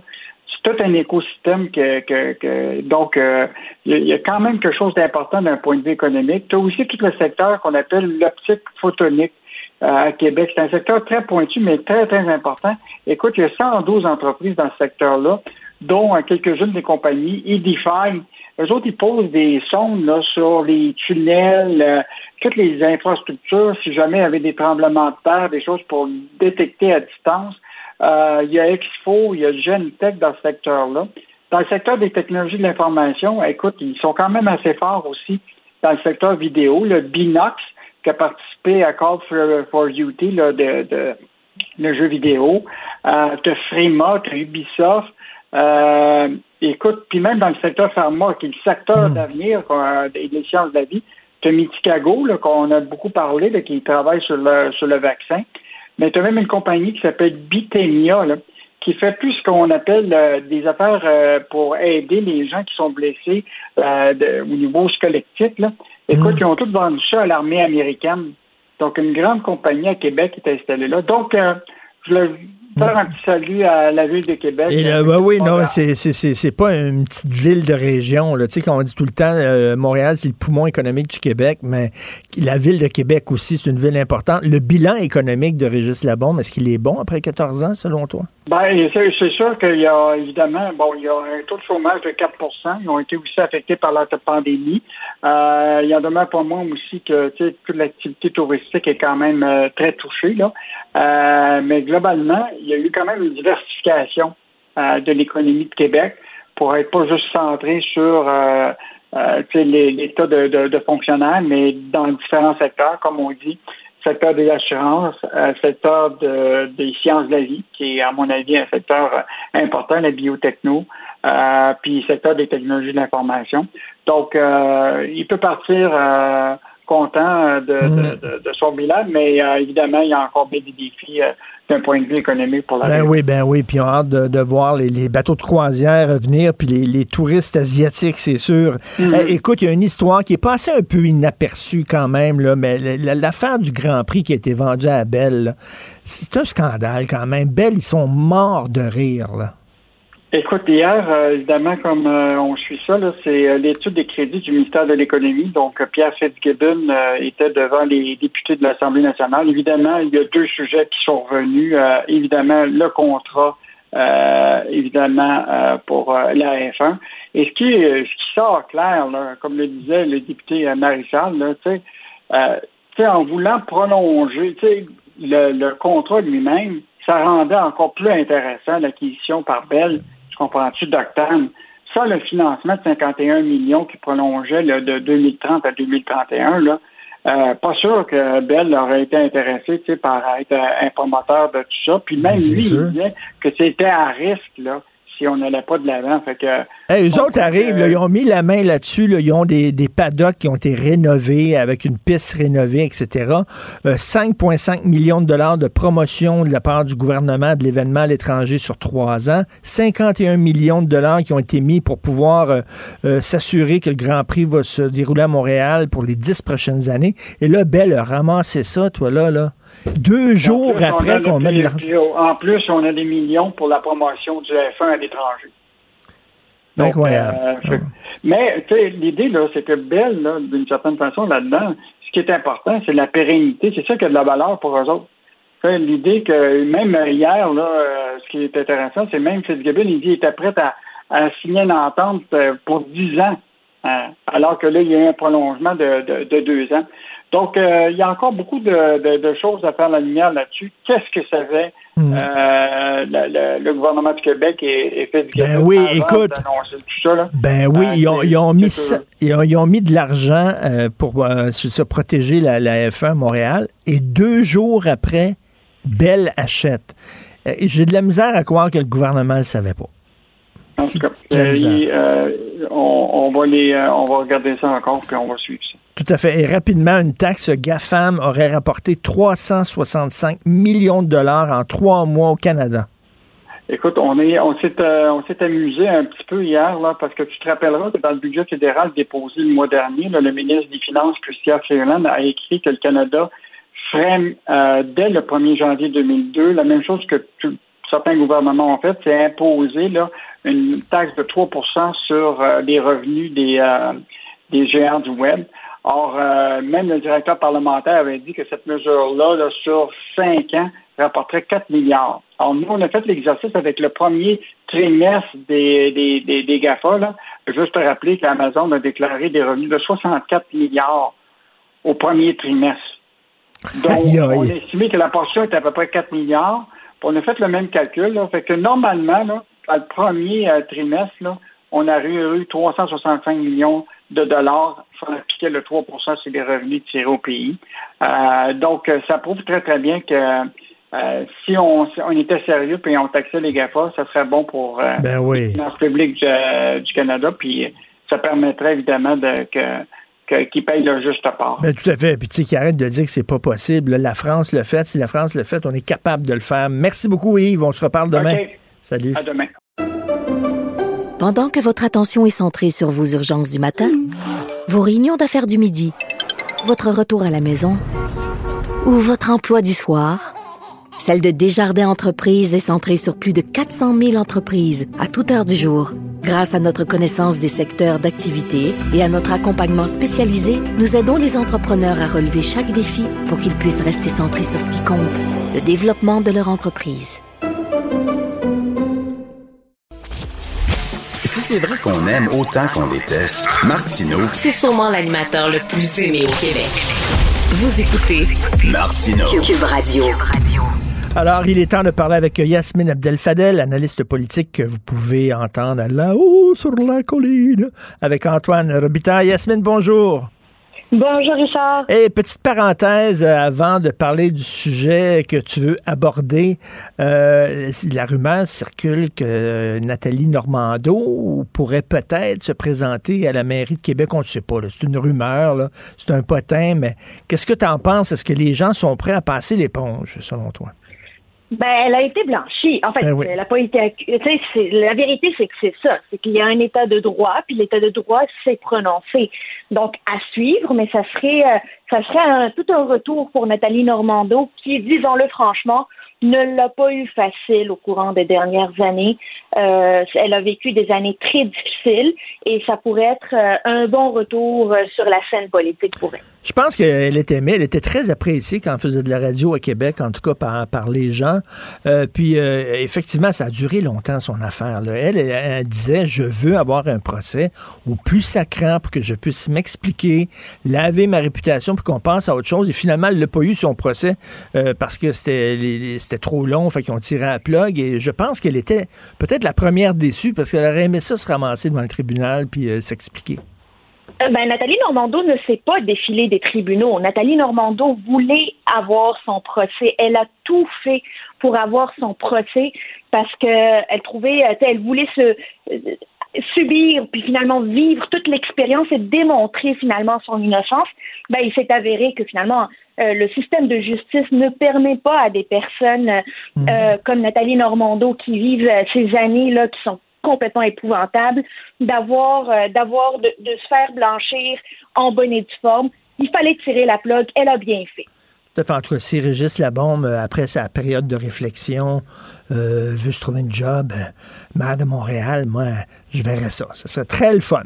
Écoute, euh, Mais dis-toi qu'avec la démission de Régis Labaume, c'est sûr qu'on perd le trio Coder Labaume. C'est Oui. ça, là, c'est sûr qu'on le perd. Fait que un petit changement dans la vie municipale qu'a- qu'amène la dé- démission euh, de Régis Labaume.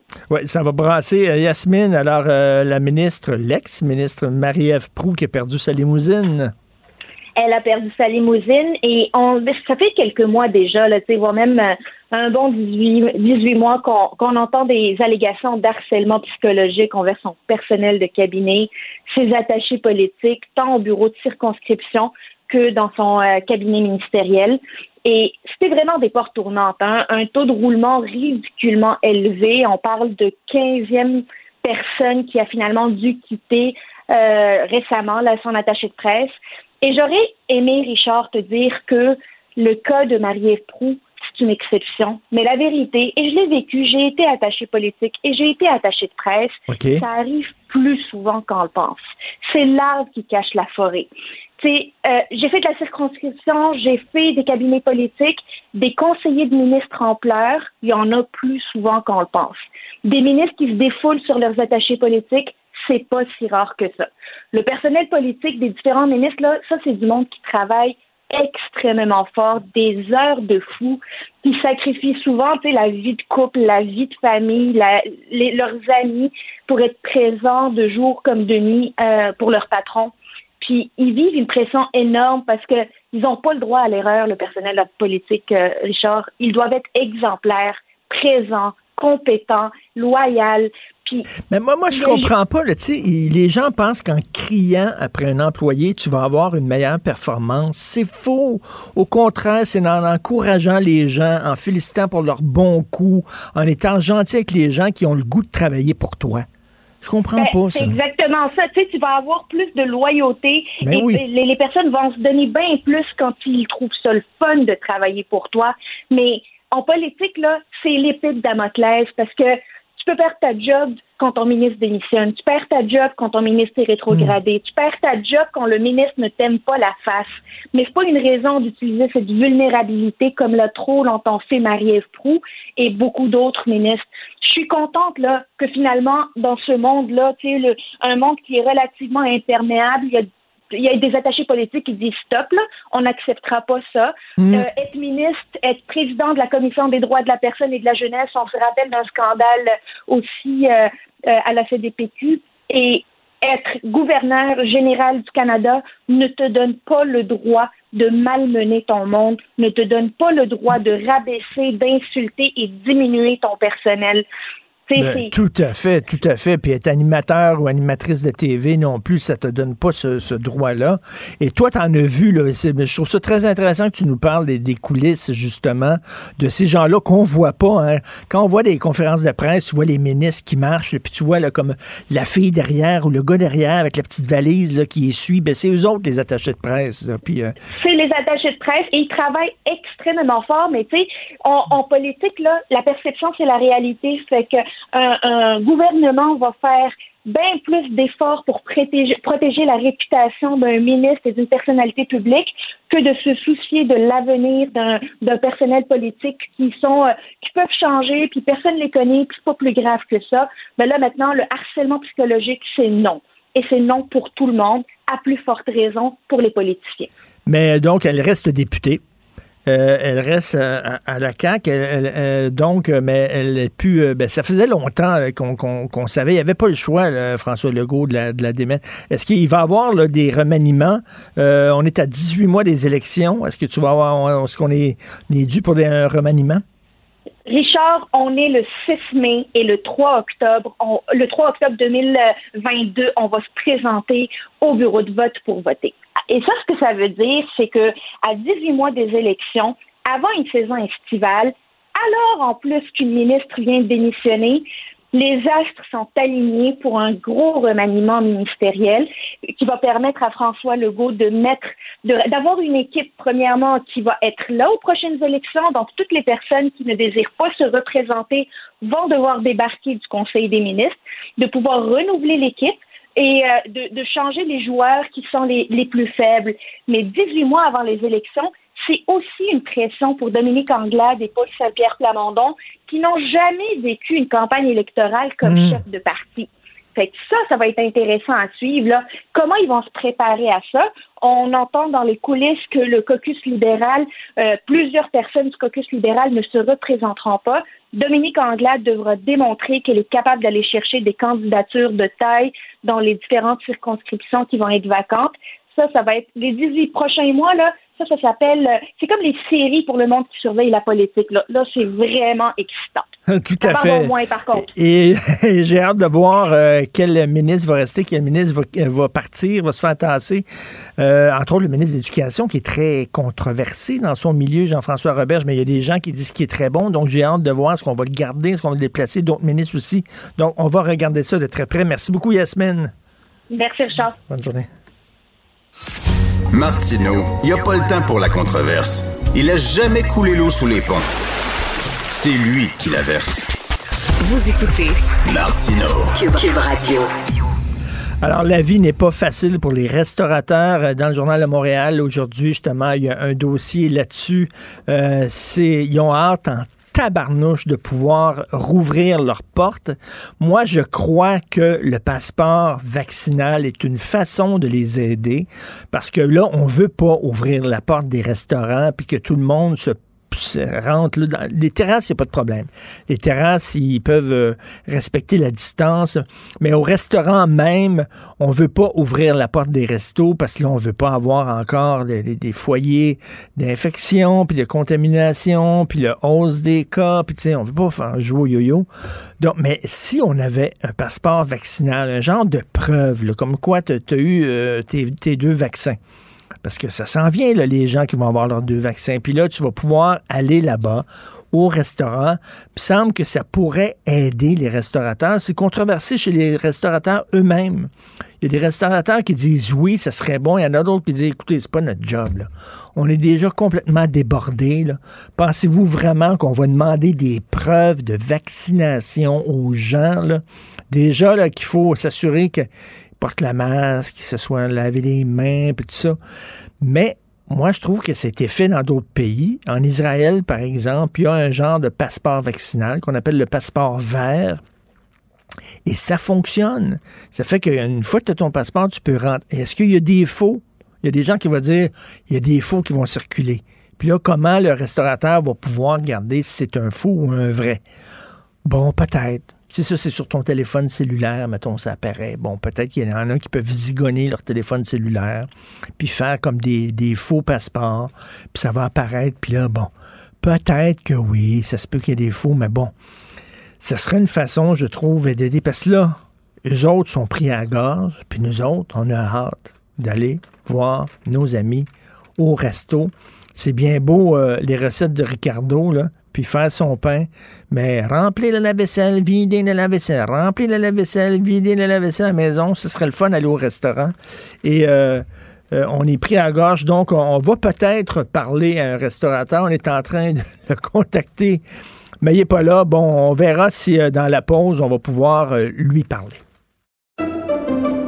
Pendant que votre attention est centrée sur vos urgences du matin, vos réunions d'affaires du midi, votre retour à la maison ou votre emploi du soir, celle de Desjardins Entreprises est centrée sur plus de 400 000 entreprises à toute heure du jour. Grâce à notre connaissance des secteurs d'activité et à notre accompagnement spécialisé, nous aidons les entrepreneurs à relever chaque défi pour qu'ils puissent rester centrés sur ce qui compte, le développement de leur entreprise. Martino, même avec un masque, c'est impossible de le filtrer.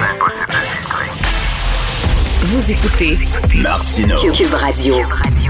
Alors, est-ce qu'on devrait ouvrir les restaurants cet été? Est-ce qu'on devrait imposer un passeport vaccinal? On va en parler avec le restaurateur Vianney Godbout. Bonjour Vianney. Bonjour Richard, ça va bien? Ah, ça va bien, mais Christy, on a hâte de vous voir, on a hâte de vous revoir, ça n'a pas de maudit bon sens, j'étais curé de laver la vaisselle chez nous. Euh, écoute, est-ce que... Est nous, que nous, en fait, on a hâte de, de, de, dresser des plats dans de la vaisselle en porcelaine au lieu de, du styromousse ou euh, de l'aluminium. est-ce que est-ce que tu es optimiste? Là? La vaccination, ça va bien? Est-ce que tu penses que, genre, mi-juin, au, au moins les terrasses, là? Ben, je devrais être optimiste, mais franchement, euh, de la façon que le gouvernement Legault communique, c'est dur d'être optimiste parce que c'est le silence radio. C'est comme si on n'existait plus complètement. Euh, pendant ce temps-là, ils font des fleurs à Six Flags en ouvrant la ronde. Puis pour moi, ça, c'est une honte totale. Je veux dire, c'est, c'est, c'est, je, là, on favorise finalement là, des gros joueurs, mais tu sais, c'est une entreprise. Pendant ce temps-là, il y a, y a, des milliers de PME qui souffrent. Écoute, comme si, comme si la ronde Vianney, comme si la ronde c'était essentiel. Voyons donc. Ben, c'est d'un ridicule absolu. Là. Je veux dire, ça n'a aucun sens. Puis, euh, ben, en fait, depuis un bout de temps, je trouve qu'il y a beaucoup de décisions qui faisaient pas de sens. Euh, moi, je comprends vraiment. Puis, tu sais, on en a. Je, je trouve que là, c'est, ben, on n'a pas le choix d'en reparler, mais à un moment donné, ça devient lassant. Sauf que, tu sais, moi, je comprends pas pourquoi si je vais manger euh, avec ma copine à deux, on habite ensemble au restaurant, dans une table, sur une terrasse, euh, on est plus un danger public que euh, si on va dans un spa, dans un bouillon avec d'autres mondes, pour ensuite aller dans un lieu dans un lieu de culte prier en allant se faire coiffer avant pour être sûr d'être correct. massage en même temps. C'est qu'ils vont dire ouais, mais là, les, les, le restaurateur peut pas s'assurer qu'effectivement vous demeurez ensemble, puis vous êtes à la même adresse, etc. Oui, c'est, à quelque part, il va falloir arrêter de se faire infantiliser autant par le gouvernement Legault. Parce que, tu sais, je veux dire, euh, moi, je, je, je, suis vacciné. Je pense que tout le monde devrait se faire vacciner le plus vite possible. Tout ça, là, je je suis pas un sceptique du tout.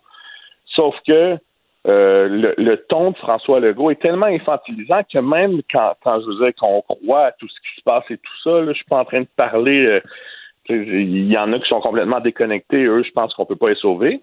Mm. Sauf que de l'autre côté, c'est que ça devient excessivement fâchant. C'est comme si euh, tout le monde était dénué de tout bon sens. là. Puis à un moment donné, l'autre problème, c'est qu'on voit ce qui se passe ailleurs, tu sais, puis là, ça devient de plus en plus frustrant.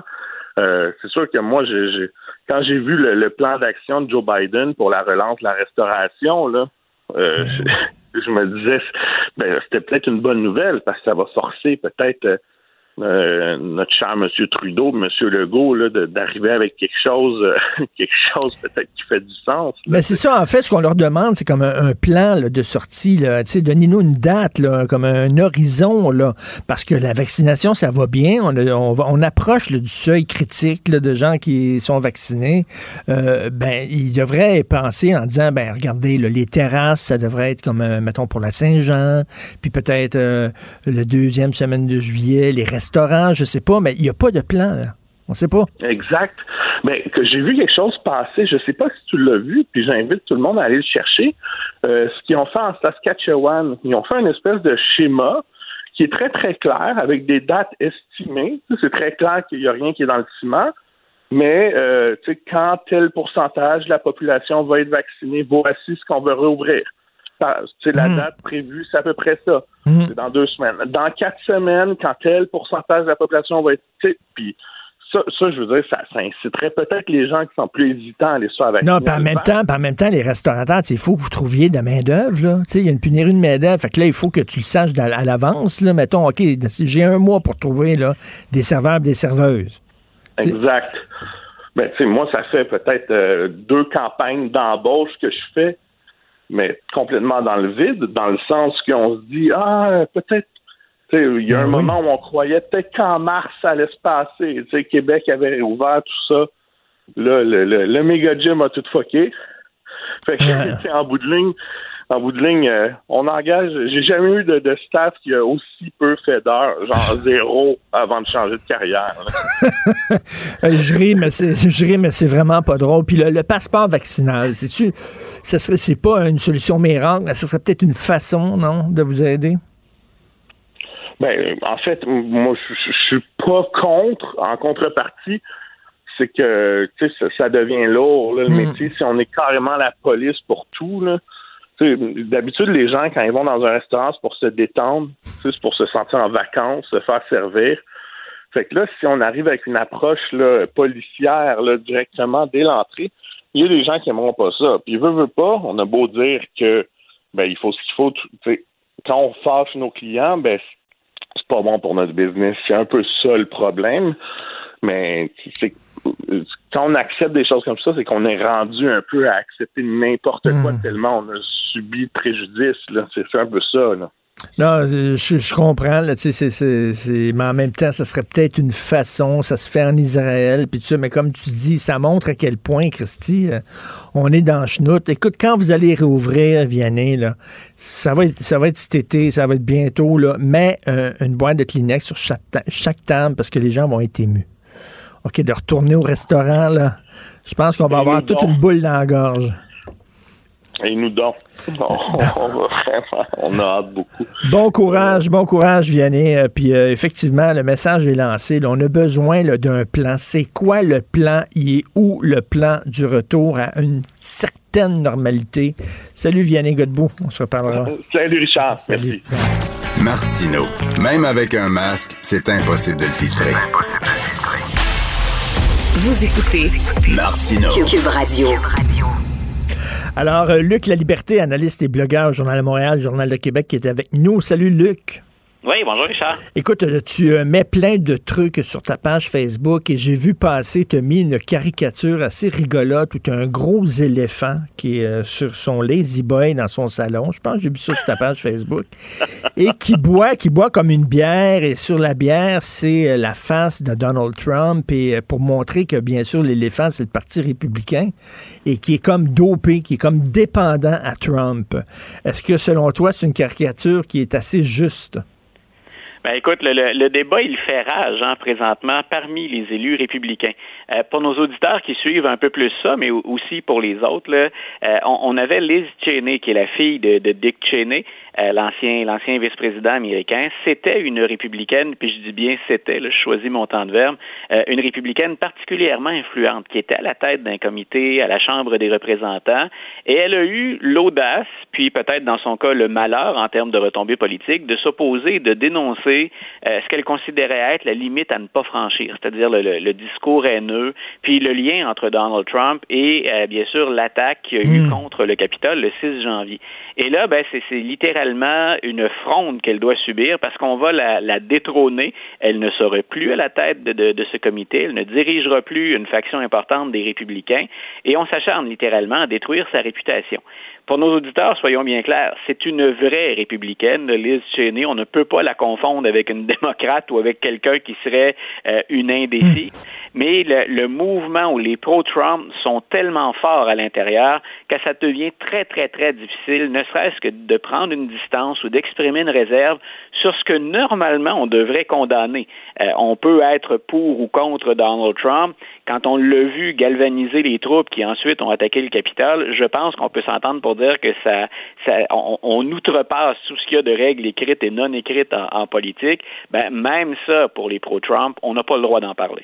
Alors, message ici à Éric Duhem, chef du Parti conservateur du Québec. Éric, quand tu rouvres la porte et tu laisses rentrer les coucous, c'est très difficile après ça de t'en débarrasser.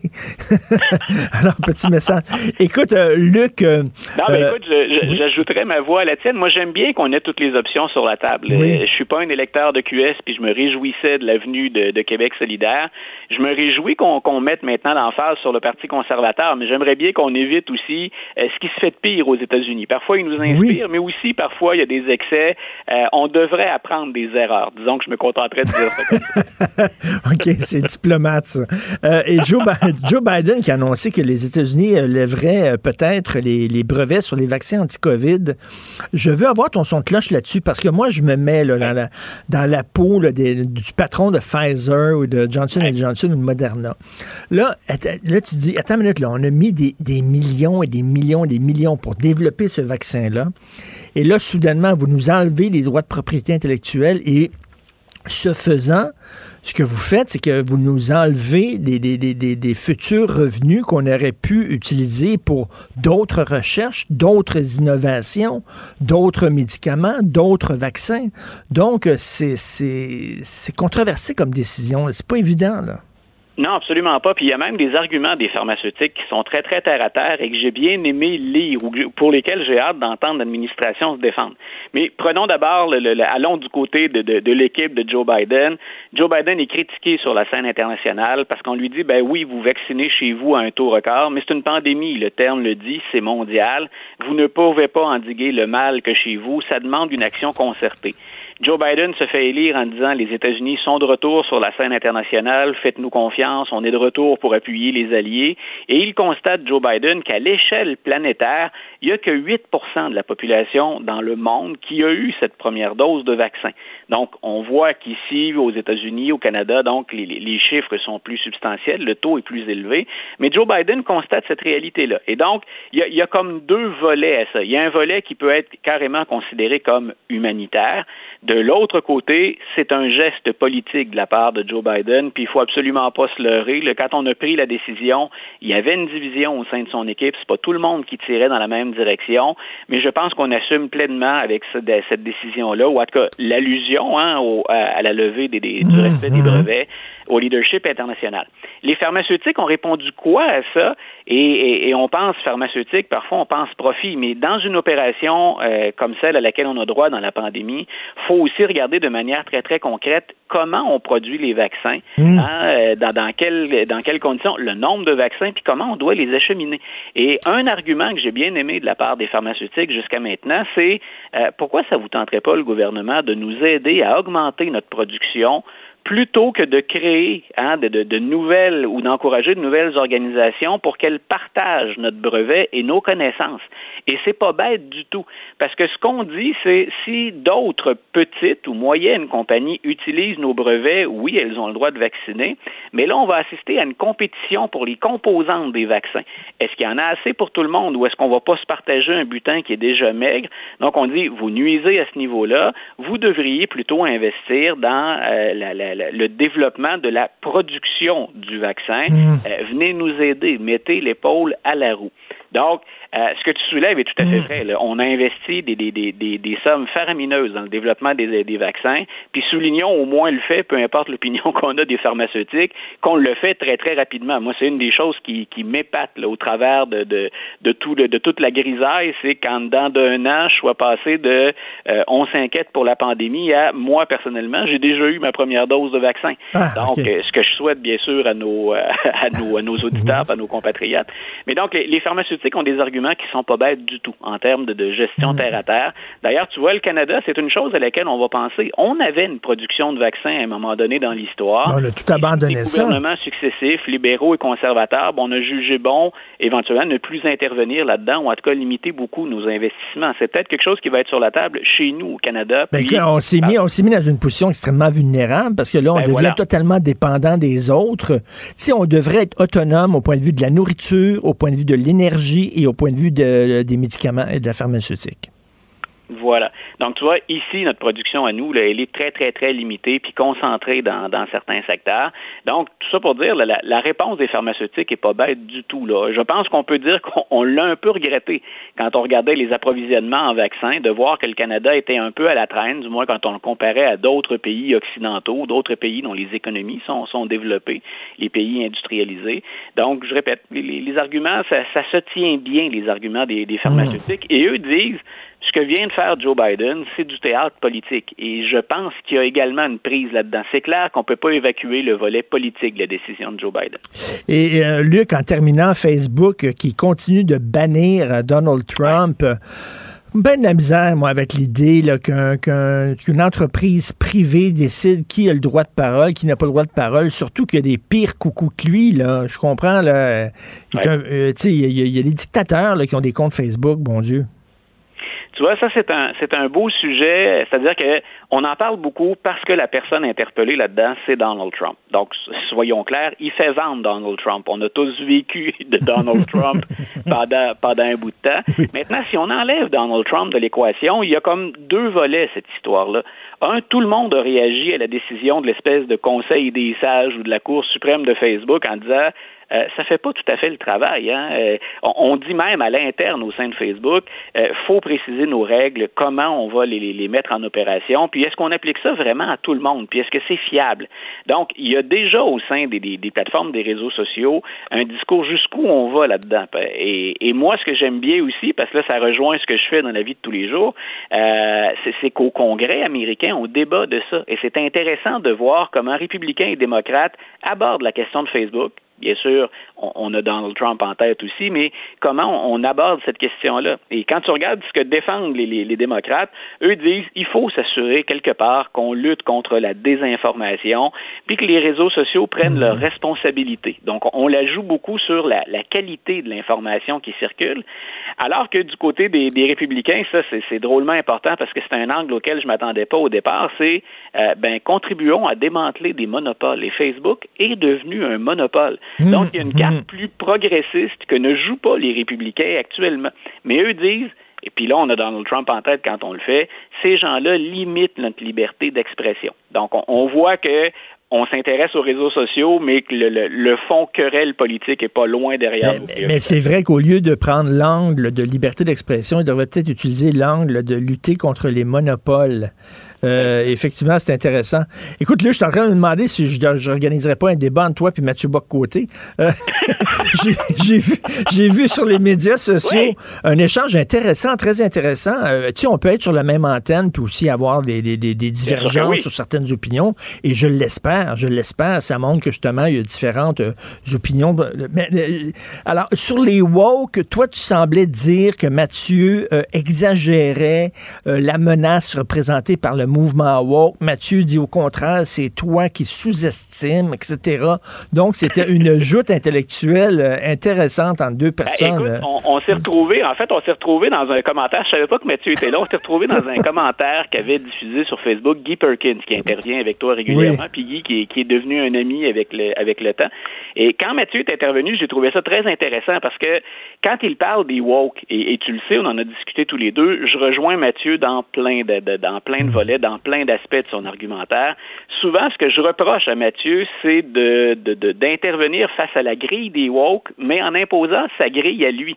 Et dans les deux cas, ben, je trouve qu'on évacue, c'est bien sûr une opinion personnelle, certaines nuances ou des précisions. Quand on lutte de grille à grille, je trouve qu'il y a une part de réalité qui manque là-dedans. Alors, c'est ce que j'essayais plus ou moins habilement parce que c'était pas prévu que Mathieu et moi on se rencontre. Ben non. Mais j'ai vraiment apprécié qu'il le fasse. Écoute, si, si on n'est pas capable entre nous de discuter comme ça, c'est ce que c'est ce qu'on encourage. Ben oui. Parlons-nous, échangeons. J'étais très content que Mathieu débarque dans la conversation puis qu'on ait pu échanger. Ben oui, ben j'ai dit pourquoi on ferait ça sur Facebook, là, euh, sur euh, on faisons ça sur notre antenne, coudon. Non, mais je trouvais ça intéressant. Donc c'est sur la page de Guy Perkins où tu as écrit quelque chose, Mathieu t'a répondu, il y a eu des Oui. échanges entre vous autres et euh, c'était très intéressant de voir ça sur les woke.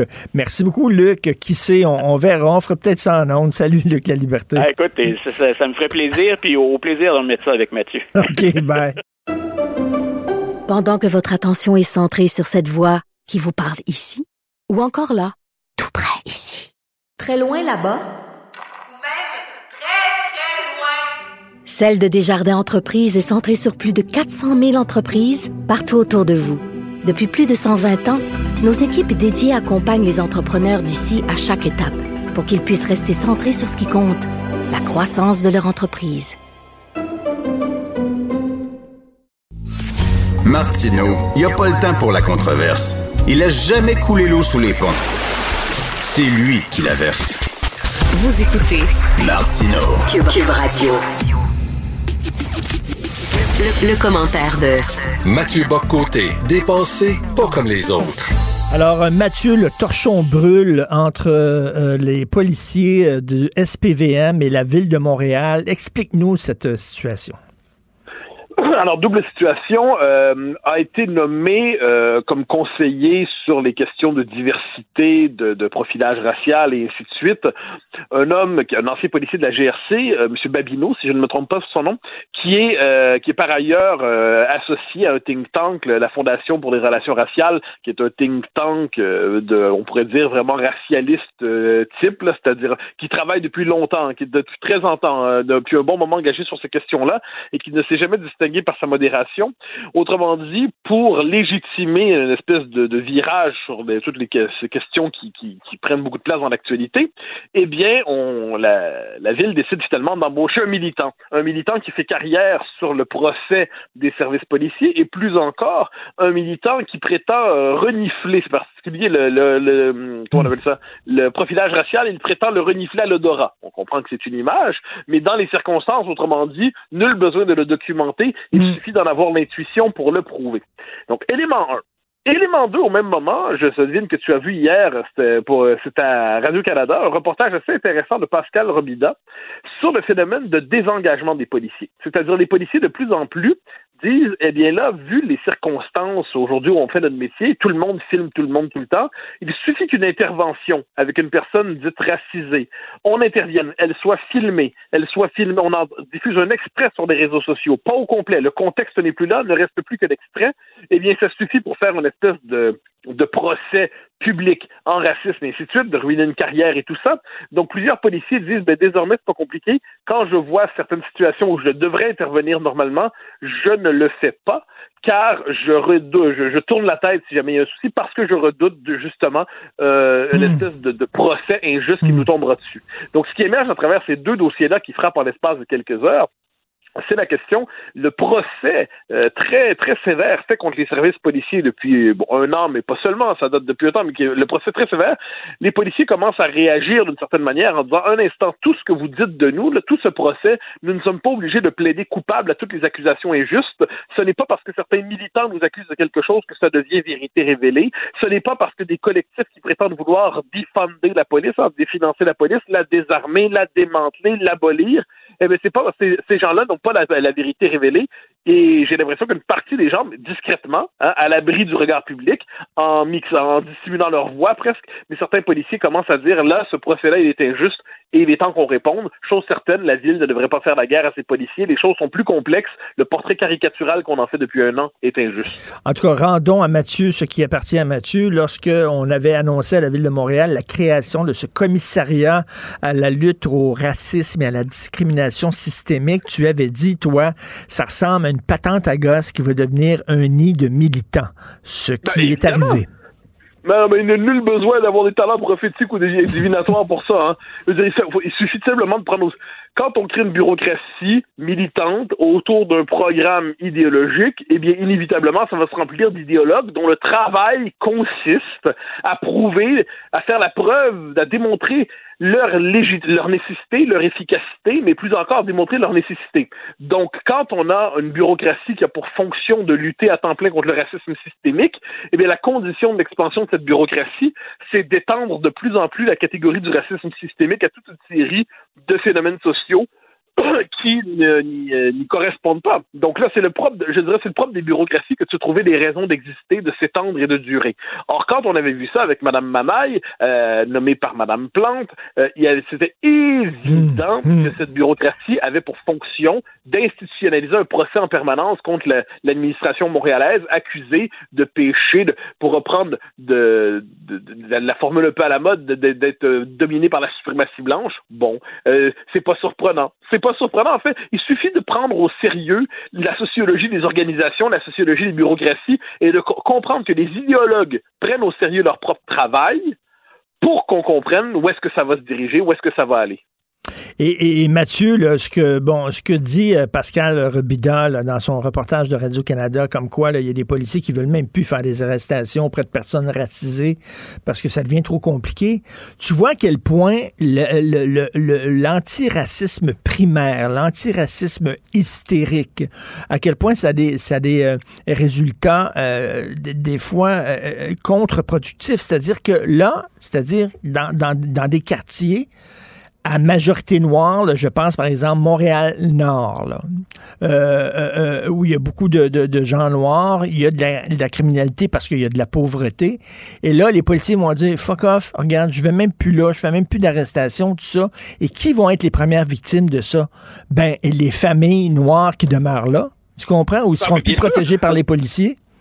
Non, mais ça, ça, ça, c'est quand même assez fascinant. C'est-à-dire que là, on va, on, on se retrouve dans des situations où si la police refuse ou commence à se dire on intervient moins dans ces endroits-là parce que le, le prix à payer est trop élevé pour une intervention et on va se faire accuser de tous les noms d'une manière ou de l'autre, eh bien, ceux qui vont payer le prix, ce sont les gens qui habitent là puis qui ont absolument rien à se reprocher, puis qui sont l'immense majorité, il faut ben aussi le rappeler.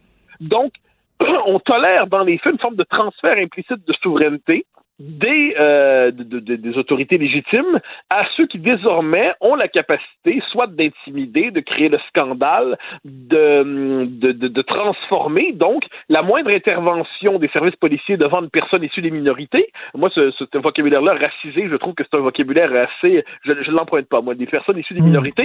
Apparemment, dès que la police intervient devant une personne issue des minorités, c'est nécessairement un acte de discrimination, de profilage racial et ainsi de suite. Bon, et là, c'est le récit médiatique qui est très présent, qui est relayé par les médias sociaux. Tout ça ne veut pas dire un instant qu'il n'y a pas des injustices policières, qu'il n'y a pas des, quelquefois des interventions illégitimes, qu'il n'y a pas euh, des interventions qui doivent être condamnées sévèrement. Euh, évidemment, tout ça va de soi. Mais le fait est, le fait est que généraliser ce principe d'interprétation à toutes les actions policières, ça cause problème. Et le reportage de Robida était très bien fait hier parce qu'il donnait pour une rare fois l'autre côté de la médaille en la matière. Je note que quand on regardait le téléjournal à la fin, se sont sentis de redonner des statistiques qui prouveraient le profilage racial, prouvant le profilage racial à la fin, euh, sans les expliquer par ailleurs, mais c'est comme s'il fallait corriger le propos. Hein, on lui disait c'était controversé, c'était inquiétant. Tous les mots étaient là pour enrober le reportage, mais la vérité des faits, elle était là. Et euh, il va falloir se demander, c'est-à-dire quand la police intervient dans certains quartiers, c'est pas par exemple quand elle intervient dans les quartiers que tu as évoqués, ce n'est pas par profilage racial, c'est parce que c'est des quartiers plus chauds, c'est des quartiers qui sont plus euh, plus risque. Et ben on intervient là où il faut. Je veux dire, c'est pas une question de couleur de peau, c'est qu'on intervient là où il y a question des gangs, par exemple, là où il y a la question des armes à feu. Quand les armes à feu circulent à Montréal, bon, ben, on va les attraper où ils sont. C'est pas une question de savoir quelle est la couleur de, de la peau de celui qui, qui, qui porte une arme. On s'en contrefait la couleur de la peau de celui qui porte une arme. C'est pas ça la question. Donc, je pense que là, il va falloir. je trouve, moi, je, je trouvais depuis un an que les services policiers euh, avaient trop facilement accepté le procès qu'on leur faisait. Alors moi, puis on le redit, hein, Minneapolis, c'est une autre chose. Ce qui, euh, c'était condamnable sans le moindre doute, puis ce qui se passe là-bas est, est effectivement terrible. Mais ici, pourquoi la police de Montréal devrait-elle s'accuser de ce qui s'est passé à Minneapolis? Est-ce qu'il n'y a pas de différence de contexte minimale? C'est ça, de dire, de dire qu'il y a des policiers racistes au sein du SPVM, probablement, mais de dire que le SPVM est gangréné là, par un genre de racisme systémique, je refuse de croire ça. Ben oui, c'est surtout la théorie du racisme systémique consiste à dire qu'il faut, il faut reconnaître le racisme systémique pour avoir le droit d'entrer dans la discussion publique légitime. Et si on ne le fait pas, c'est la preuve qu'on est aveugle. C'est la preuve qu'on est de mauvaise foi. C'est la preuve qu'on ne comprend rien. Bon, encore une fois. Et oui, et Mathieu, en terminant, euh, ton livre La Révolution racialiste et coup de cœur chez Renaud Bré, bravo, félicitations. Euh, tu, tu- ton livre sur- euh, sur- est euh, dans les listes des, des- des livres les plus vendus au Québec euh, et en France aussi, hein, faut le dire, faut le souligner. Euh, Oui, j'en là- il y a une gang, euh, évidemment, de woke hystériques qui s'en sont pris à Renaud Bré en disant c'est épouvantable de donner le coup de cœur à un, un livre et un auteur aussi euh, empoisonné que lui. Oui, bon, ben en fait, il y a. Euh, faut dire, il, il arrive en retard, hein, parce que mon premier livre, la, la dénationalisation tranquille, avait été des coups de cœur. Mon deuxième, en fait, la plupart de mes bouquets ont été coups de cœur relobrés. Ben, c'est comme ça. Moi, j'en suis très heureux en passant, j'en suis très fier. Mais ce qui est assez amusant, c'est les termes utilisés. Certains disaient sur la page relobrée qu'il fallait utiliser mon livre comme papier hygiénique. Ben, Donc, il disait qu'il fallait le brûler. Bah, alors, les autodafés. Les autodafés, l'appel à l'autodafé, c'est formidable. Et, et là, quand moi, je, et ce qui est fascinant, c'est quand je fais remarquer que de tels appels sont inquiétants, on me dit que je jette de l'huile sur le feu. Ah ben, les gens, c'est pas moi qui ai demandé de brûler mon propre livre, là, ce que j'en sais. Donc là, on est dans cette situation. Je pense que c'est Clausewitz qui, qui disait celui qui déclare la guerre, ce n'est pas celui qui agresse, c'est celui qui ose se défendre. Bon, et bien dans les circonstances, j'ai l'impression qu'il y a des gens pour le simple fait, ben, le, livre en lui-même ne devrait pas exister. D'ailleurs, quelqu'un disait sur la page Renaud euh, une société tolérante présuppose l'intolérance envers des gens comme Mathieu Boccoté. Bon, alors comme je, si, si, je, si, si je faisais comme certaines personnes et je passais mes journées à lire publiquement les propos haineux qui me tombent dessus, mais j'aurais passé de 24 heures dans une journée pour en lire la moitié. non, Bon, non, c'est eux, fou, raide, mais, mais, mais ça, évidemment, c'est des gens qui ont lu ton livre euh, au complet, puis que... qui sont probablement des apôtres de la tolérance, des apôtres de la diversité des idées, de l'ouverture à l'autre, de l'empathie. C'est normalement, c'est fascinant. L'empathie aujourd'hui justifie bien des censures. Là, c'est vraiment, heureusement, c'est une petite, petite, petite minorité de crinqués qui se craint et se pompent entre eux autres. Donc, euh, bravo pour ton livre qui, euh, qui obtient un, un très grand succès. On se reparle demain, Mathieu. Salut. Merci infiniment. Bye bye. Pendant que votre attention est centrée sur cette voix qui vous parle ici, ou encore là, tout près ici, très loin là-bas, Celle de Desjardins Entreprises est centrée sur plus de 400 000 entreprises partout autour de vous. Depuis plus de 120 ans, nos équipes dédiées accompagnent les entrepreneurs d'ici à chaque étape pour qu'ils puissent rester centrés sur ce qui compte, la croissance de leur entreprise.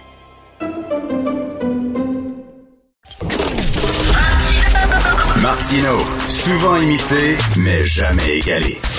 Vous écoutez Martino. Cube, Cube Radio. Le, le commentaire de Emmanuel Latraverse. Des analyses politiques pas comme les autres. Oh, que j'ai hâte de t'entendre, Emmanuel, sur la, la bourde, la gaffe. Moi, je trouve, c'est une gaffe, toi, je sais pas, mais de Caroline Quash sur l'AstraZeneca. Premièrement, j'aimerais que tu rappelles les faits pour ceux qui n'ont pas suivi l'affaire. Ben, les faits, c'est que euh, lundi, quand euh, le Comité national d'immunisation a rendu son avis sur Johnson Johnson, euh, on a mis de l'avant que les vaccins ARN messagers étaient des vaccins préférés. Et par rapport aux autres, donc Johnson Johnson et AstraZeneca, mais que tout dépendait de l'épidémiologie, des circonstances, etc. Ce qui n'était pas nouveau objectivement. Mais euh, ça a été comme le mot préféré, euh, et, euh, comme sorti du lot d'une manière très différente à la lumière des débats euh, des dernières semaines autour des risques, etc. Et après ça, dans une entrevue Ben oui. avec Evan Solomon à CTV, puis il faut que je dise que Evan Solomon est un des intervieweurs politiques les plus redoutables que Ah je ouais. connaisse. OK. OK? Derrière son sourire euh, et ses bonnes manières, il est insistant et réussit toujours à faire sortir le chat du sac et donc à, à triturer Caroline Quash sur préféré. Pourquoi? Mais avant, vous nous disiez que le premier vaccin était le meilleur vaccin, puis là, etc. Elle essayait d'expliquer que tout était relatif. Si tu habites dans le bois puis qu'il n'y a pas de COVID, attends trois semaines avant d'avoir ton Pfizer. Si tu habites à Toronto, tu es mieux d'avoir l'AstraZeneca. Et elle a dit, ma sœur qui n'est pas dans un secteur où il y a beaucoup de COVID, si je lui recommandais de prendre l'AstraZeneca et qu'elle en mourait, je ne me le pardonnerais jamais.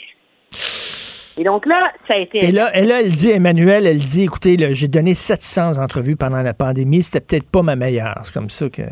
Mais je pense que je pense qu'à un moment donné, euh, que ça illustre beaucoup de choses, cette, cette controverse-là. De un, je suis entièrement d'accord.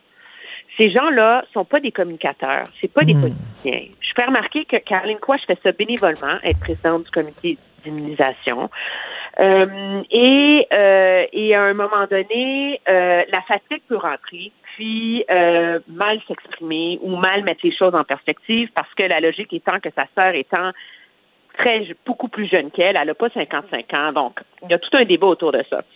Ce que ça illustre aussi par ailleurs, c'est que le Comité national d'immunisation, ce sont des scientifiques qui sont indépendants et qui donnent un avis scientifique basé sur des paramètres et une logique de scientifique. Et là, dans le contexte de la pandémie, on leur demande de nous dire quoi faire. Mais eux, c'est pas ça qu'ils font dans la vie, ces gens-là. Ils prennent des décisions basées sur des. Ils font des recommandations basées sur des barèmes qui sont les leurs. Il y a un moment donné, le problème qu'on a, et ça, c'est pas à Caroline Quash et aux autres membres des comités d'immunisation qu'il faut blâmer, c'est que les gens ne savent plus qui écouter. Hum, C'est vrai que le discours du Comité national d'immunisation n'a pas changé depuis le 1er mars. Ils ont toujours dit qu'il y avait moins de risques avec Pfizer, mais que dans les circonstances, avec l'épidémiologie, etc., les, euh, les, euh, la troisième vague qui sévissait, ça valait le risque de l'AstraZeneca en valait la peine. Cette logique-là n'a pas changé. Mais en même temps, t'as Santé Canada qui approuve les vaccins pour tout le monde, puis t'as François Legault qui dit Hey, ça ouvre pour les 45 ans, dépêchez-vous. Alors là, qui t'écoute? Si t'écoutes seulement Caroline Quash, tu te serais pas rué sur l'AstraZeneca. Si t'écoutes François Legault, tu te serais rué sur, sur AstraZeneca. Et qu'est-ce qui arrive? C'est que là, tu as écouté François Legault, tu t'es rué sur AstraZeneca, puis là, tu entends parler de l'histoire de Caroline tu dis, mon Dieu, je me suis fait avoir. Ben oui, puis là, tu te dis, quand je vais avoir ma deuxième dose, euh, là, je veux pas avoir une deuxième dose d'AstraZeneca, ça n'a pas de bon sens, je- ça va être trop faible, je vais avoir une deuxième. Puis là, tu sais, c'est l'incohérence des messages qui est difficile. Mais c'est pas, c'est parce que c'est, on, on met sur le même niveau trois perspectives de message. Un qui est purement politique et le but du gouvernement, c'est, c'est de vacciner le plus de monde possible pour s'en sortir le plus vite possible. C'est ça leur objectif. Alors, le message politique, c'est le premier vaccin que vous aurez est le meilleur. Le message scientifique, c'est de dire, Hum, c'est pas si clair que ça. Et je pense que cette controverse-là illustre à quel point on ne peut pas avoir des certitudes et comme citoyen, il faut accepter qu'on n'en aura pas et d'assumer de prendre nos décisions. Et donc, soit on décide d'écouter les politiciens, soit on décide d'écouter les scientifiques, mais, on ne peut pas écouter les deux en même temps. OK, mais là, on ne peut pas juger les gens qui décident, à la lumière de ce qui s'est dit, de ne pas euh, vouloir l'AstraZeneca. C'est difficile de les juger. On peut Alors, comprendre. De, de toute façon, objectivement, la question se pose pas. Non, je sais bien, il n'y en a presque pas. Il n'y a pas d'AstraZeneca Ben oui, qui rentre là, au Québec. Il n'y a que du Pfizer. Alors, l'enjeu, c'est jusqu'où est-ce que les gens se sentent qu'ils ont été floués et qu'ils auraient dû être plus patients.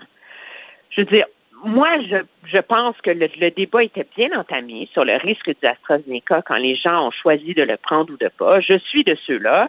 Moi, j'ai été très surprise et un peu choquée par l'entrevue de Mme Quash sur le coup quand je l'ai entendue lundi. Mais en y réfléchissant, je suis capable de me dire que c'était pas sa meilleure entrevue, puis que dans le fond, elle est aussi épuisée que tout le monde, et que euh, ça arrive. Et je pense qu'elle a été très habile à clarifier ses propos de manière très, très adéquate dans tous les journaux, par un communiqué, par des entrevues euh, hier, mais que oui, on en demande beaucoup à nos scientifiques, à qui eux analysent la- cet enjeu-là sous des schèmes qui sont les leurs, d'immunologues, de microbiologistes, etc. Et tout d'un coup, on leur demande de nous donner les certitudes et la simplicité d'un message politique. Mm. On ne peut pas faire les deux en même temps. Pas avec la science. Tout à fait. Écoute, en terminant, je veux absolument te parler là, du débat qu'il y a dans le journal aujourd'hui sur l'ouverture des restos. Je parlais tantôt à un propriétaire de restaurant, Vianney Godbout, euh, qui disait, écoute, là, je suis pas fou, à- je suis pas fou, là, je sais qu'on peut pas ouvrir aujourd'hui. Ce qu'on aimerait, nous autres, dans le milieu des restaurants, c'est d'avoir un, un plan, tu sais, un horizon. Là. Quand est-ce qu'on va pouvoir ouvrir les terrasses? Quand est-ce après ça, on va pouvoir ouvrir les restaurants?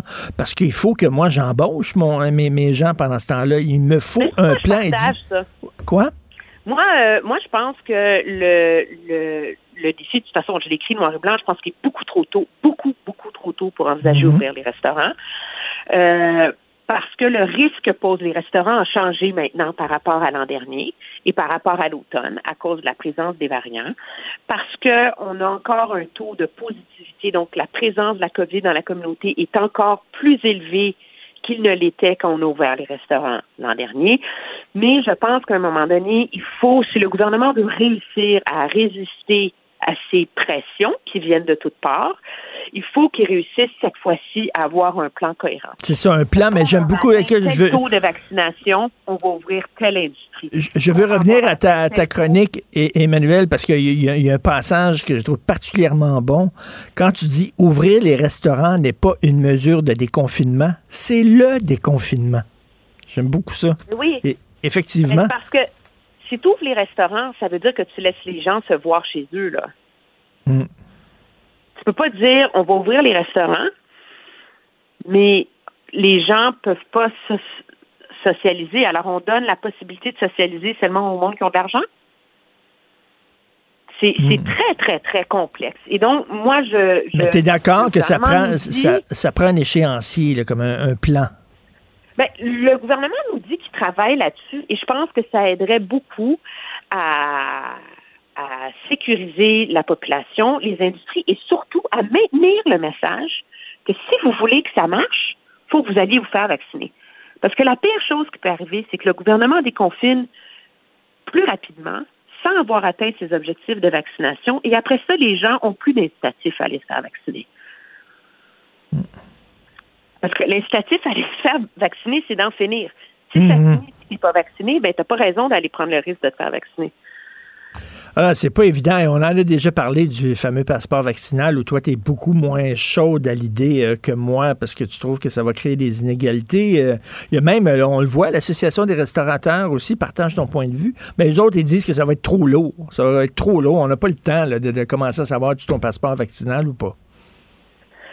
Non, ben de toute façon, moi, je vois pas la mise en œuvre d'un tel passeport au Canada à cause de la Charte des droits et libertés avant l'automne prochain.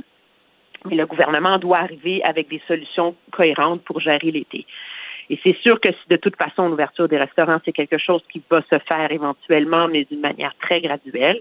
Et donc, je pense que ça prend des repères pour la population, euh, absolument et essentiellement, parce que c'est, il faut encourager les gens à tenir le coup jusqu'au bout. Et ça, ben, ça prend des prix d'étape. Une fois qu'on a franchi tel niveau, on peut faire ceci, tel niveau, on peut faire cela. Puis la question qui va se poser aujourd'hui, c'est à partir de quand est-ce qu'on vaccine les 16 et 17 ans et les adolescents? Puis ça, la pression va monter très fort. Pourquoi? À cause des camps de vacances cet été. Oui, Tout à fait. Et en terminant encore, un- il nous reste encore un peu de temps. J'aimerais t'entendre. On sait que euh, François Legault euh, fait une gaffe concernant le prix des logements à Montréal. Euh, il y a beaucoup de gens qui ont dit, oh, c'est vraiment sa première gaffe majeure. Là, il a parlé de l'immigration. Il semblait dire que pour lui, euh, un immigrant, pour être intéressant, il faut qu'il fasse de l'argent. Euh, les immigrants qui font pas d'argent, ça n'a pas l'air l'intéresser. Et là, évidemment, il y a Kim Chiu qui dit, euh, l'écrivaine qui a dit, ben moi, je suis arrivé, euh, tu sais, sur un bateau. Oui, mais partie des C'est tellement ridicule, ces commentaires-là du premier ministre. De un, là, faire l'adéquation immigrants, péni- tout est tout croche dans ce débat. Mm. Premièrement, tu vas me dire, un- une immigrante qui, en- qui arrive comme enseignante à l'Empire ton problème? Une immigrante qui arrive comme infirmière à l'Empire ton problème? Une immigrante qui arrive comme soudeur à Val d'Or et Empire ton problème? C'est tous des jobs qui ne sont pas à 56 000 par année, là. C'est tous des, des secteurs où il y a des pénuries de main-d'œuvre. En même temps, l'idée que seule l'immigration peut régler la pénurie de main-d'œuvre, c'est un leurre, ça. Il y a 400 000 personnes qui n'ont pas d'emploi en ce moment. Il y a 180 000 emplois qui ne trouvent pas de preneurs. Il faut faire beaucoup mieux pour euh, faire une adéquation entre les gens qui n'ont pas de boulot et les emplois disponibles. Mais l'idée qu'il y a seulement les gens qui travaillent en technologie de l'information qui sont des immigrants qui valent la peine, c'est réducteur. Ben oui. Et c'est à courte vue. Et c'est traiter les immigrants comme du cheap labor. Et ça, euh, il s'est carrément mis le pied dans la Ben, Tout à fait, parce qu'il y a des gens qui sont ça- arrivés Ça ici. a toujours illustré le manque de profondeur de sa réflexion sur la question de l'immigration, M. Legault. Parce qu'il y a des gens qui sont arrivés ici, il y a de des gens qui sont arrivés ici, pas un sou dans les poches, puis qui ont réussi leur vie, puis qui ont été euh, des acteurs importants pour, euh, pour le Québec. Voyons. Et de toute façon, les, les statistiques rendues publiques par l'Institut de la statistique du Québec démontrent que c'est vrai qu'après cinq ans, un immigrant gagne encore moins qu'un Canadien, qu'un Québécois de souche, mais qu'après dix ans, il gagne le même salaire. Mm. Alors, l'idée que c'est du cheap labor qu'on fait vivre, là, c'est faux. Ben c'est c'est deux gaffes une après l'autre, hein? Sur le logement et fatigue. sur l'immigration. La fatigue, hein? Oui, mais c'est, un premier ministre qui est concentré sur une, une seule chose en ce moment, et on voit que ça peut, et je le comprends, mais on voit à quel point ça devient périlleux pour lui alors que les débats dans la société commencent à s'élargir, comme sur le comme sur le logement et comme sur l'immigration, justement, et on voit à quel point c'est des enjeux auxquels il n'a pas fait attention dernièrement. Tout à fait. Écoute, euh, j'invite les gens à lire ton texte super intéressant sur euh, l'ouverture euh, des restaurants euh, pour les vacciner aujourd'hui dans le Journal de Montréal. Merci beaucoup, Emmanuel. Merci, au revoir. Salut.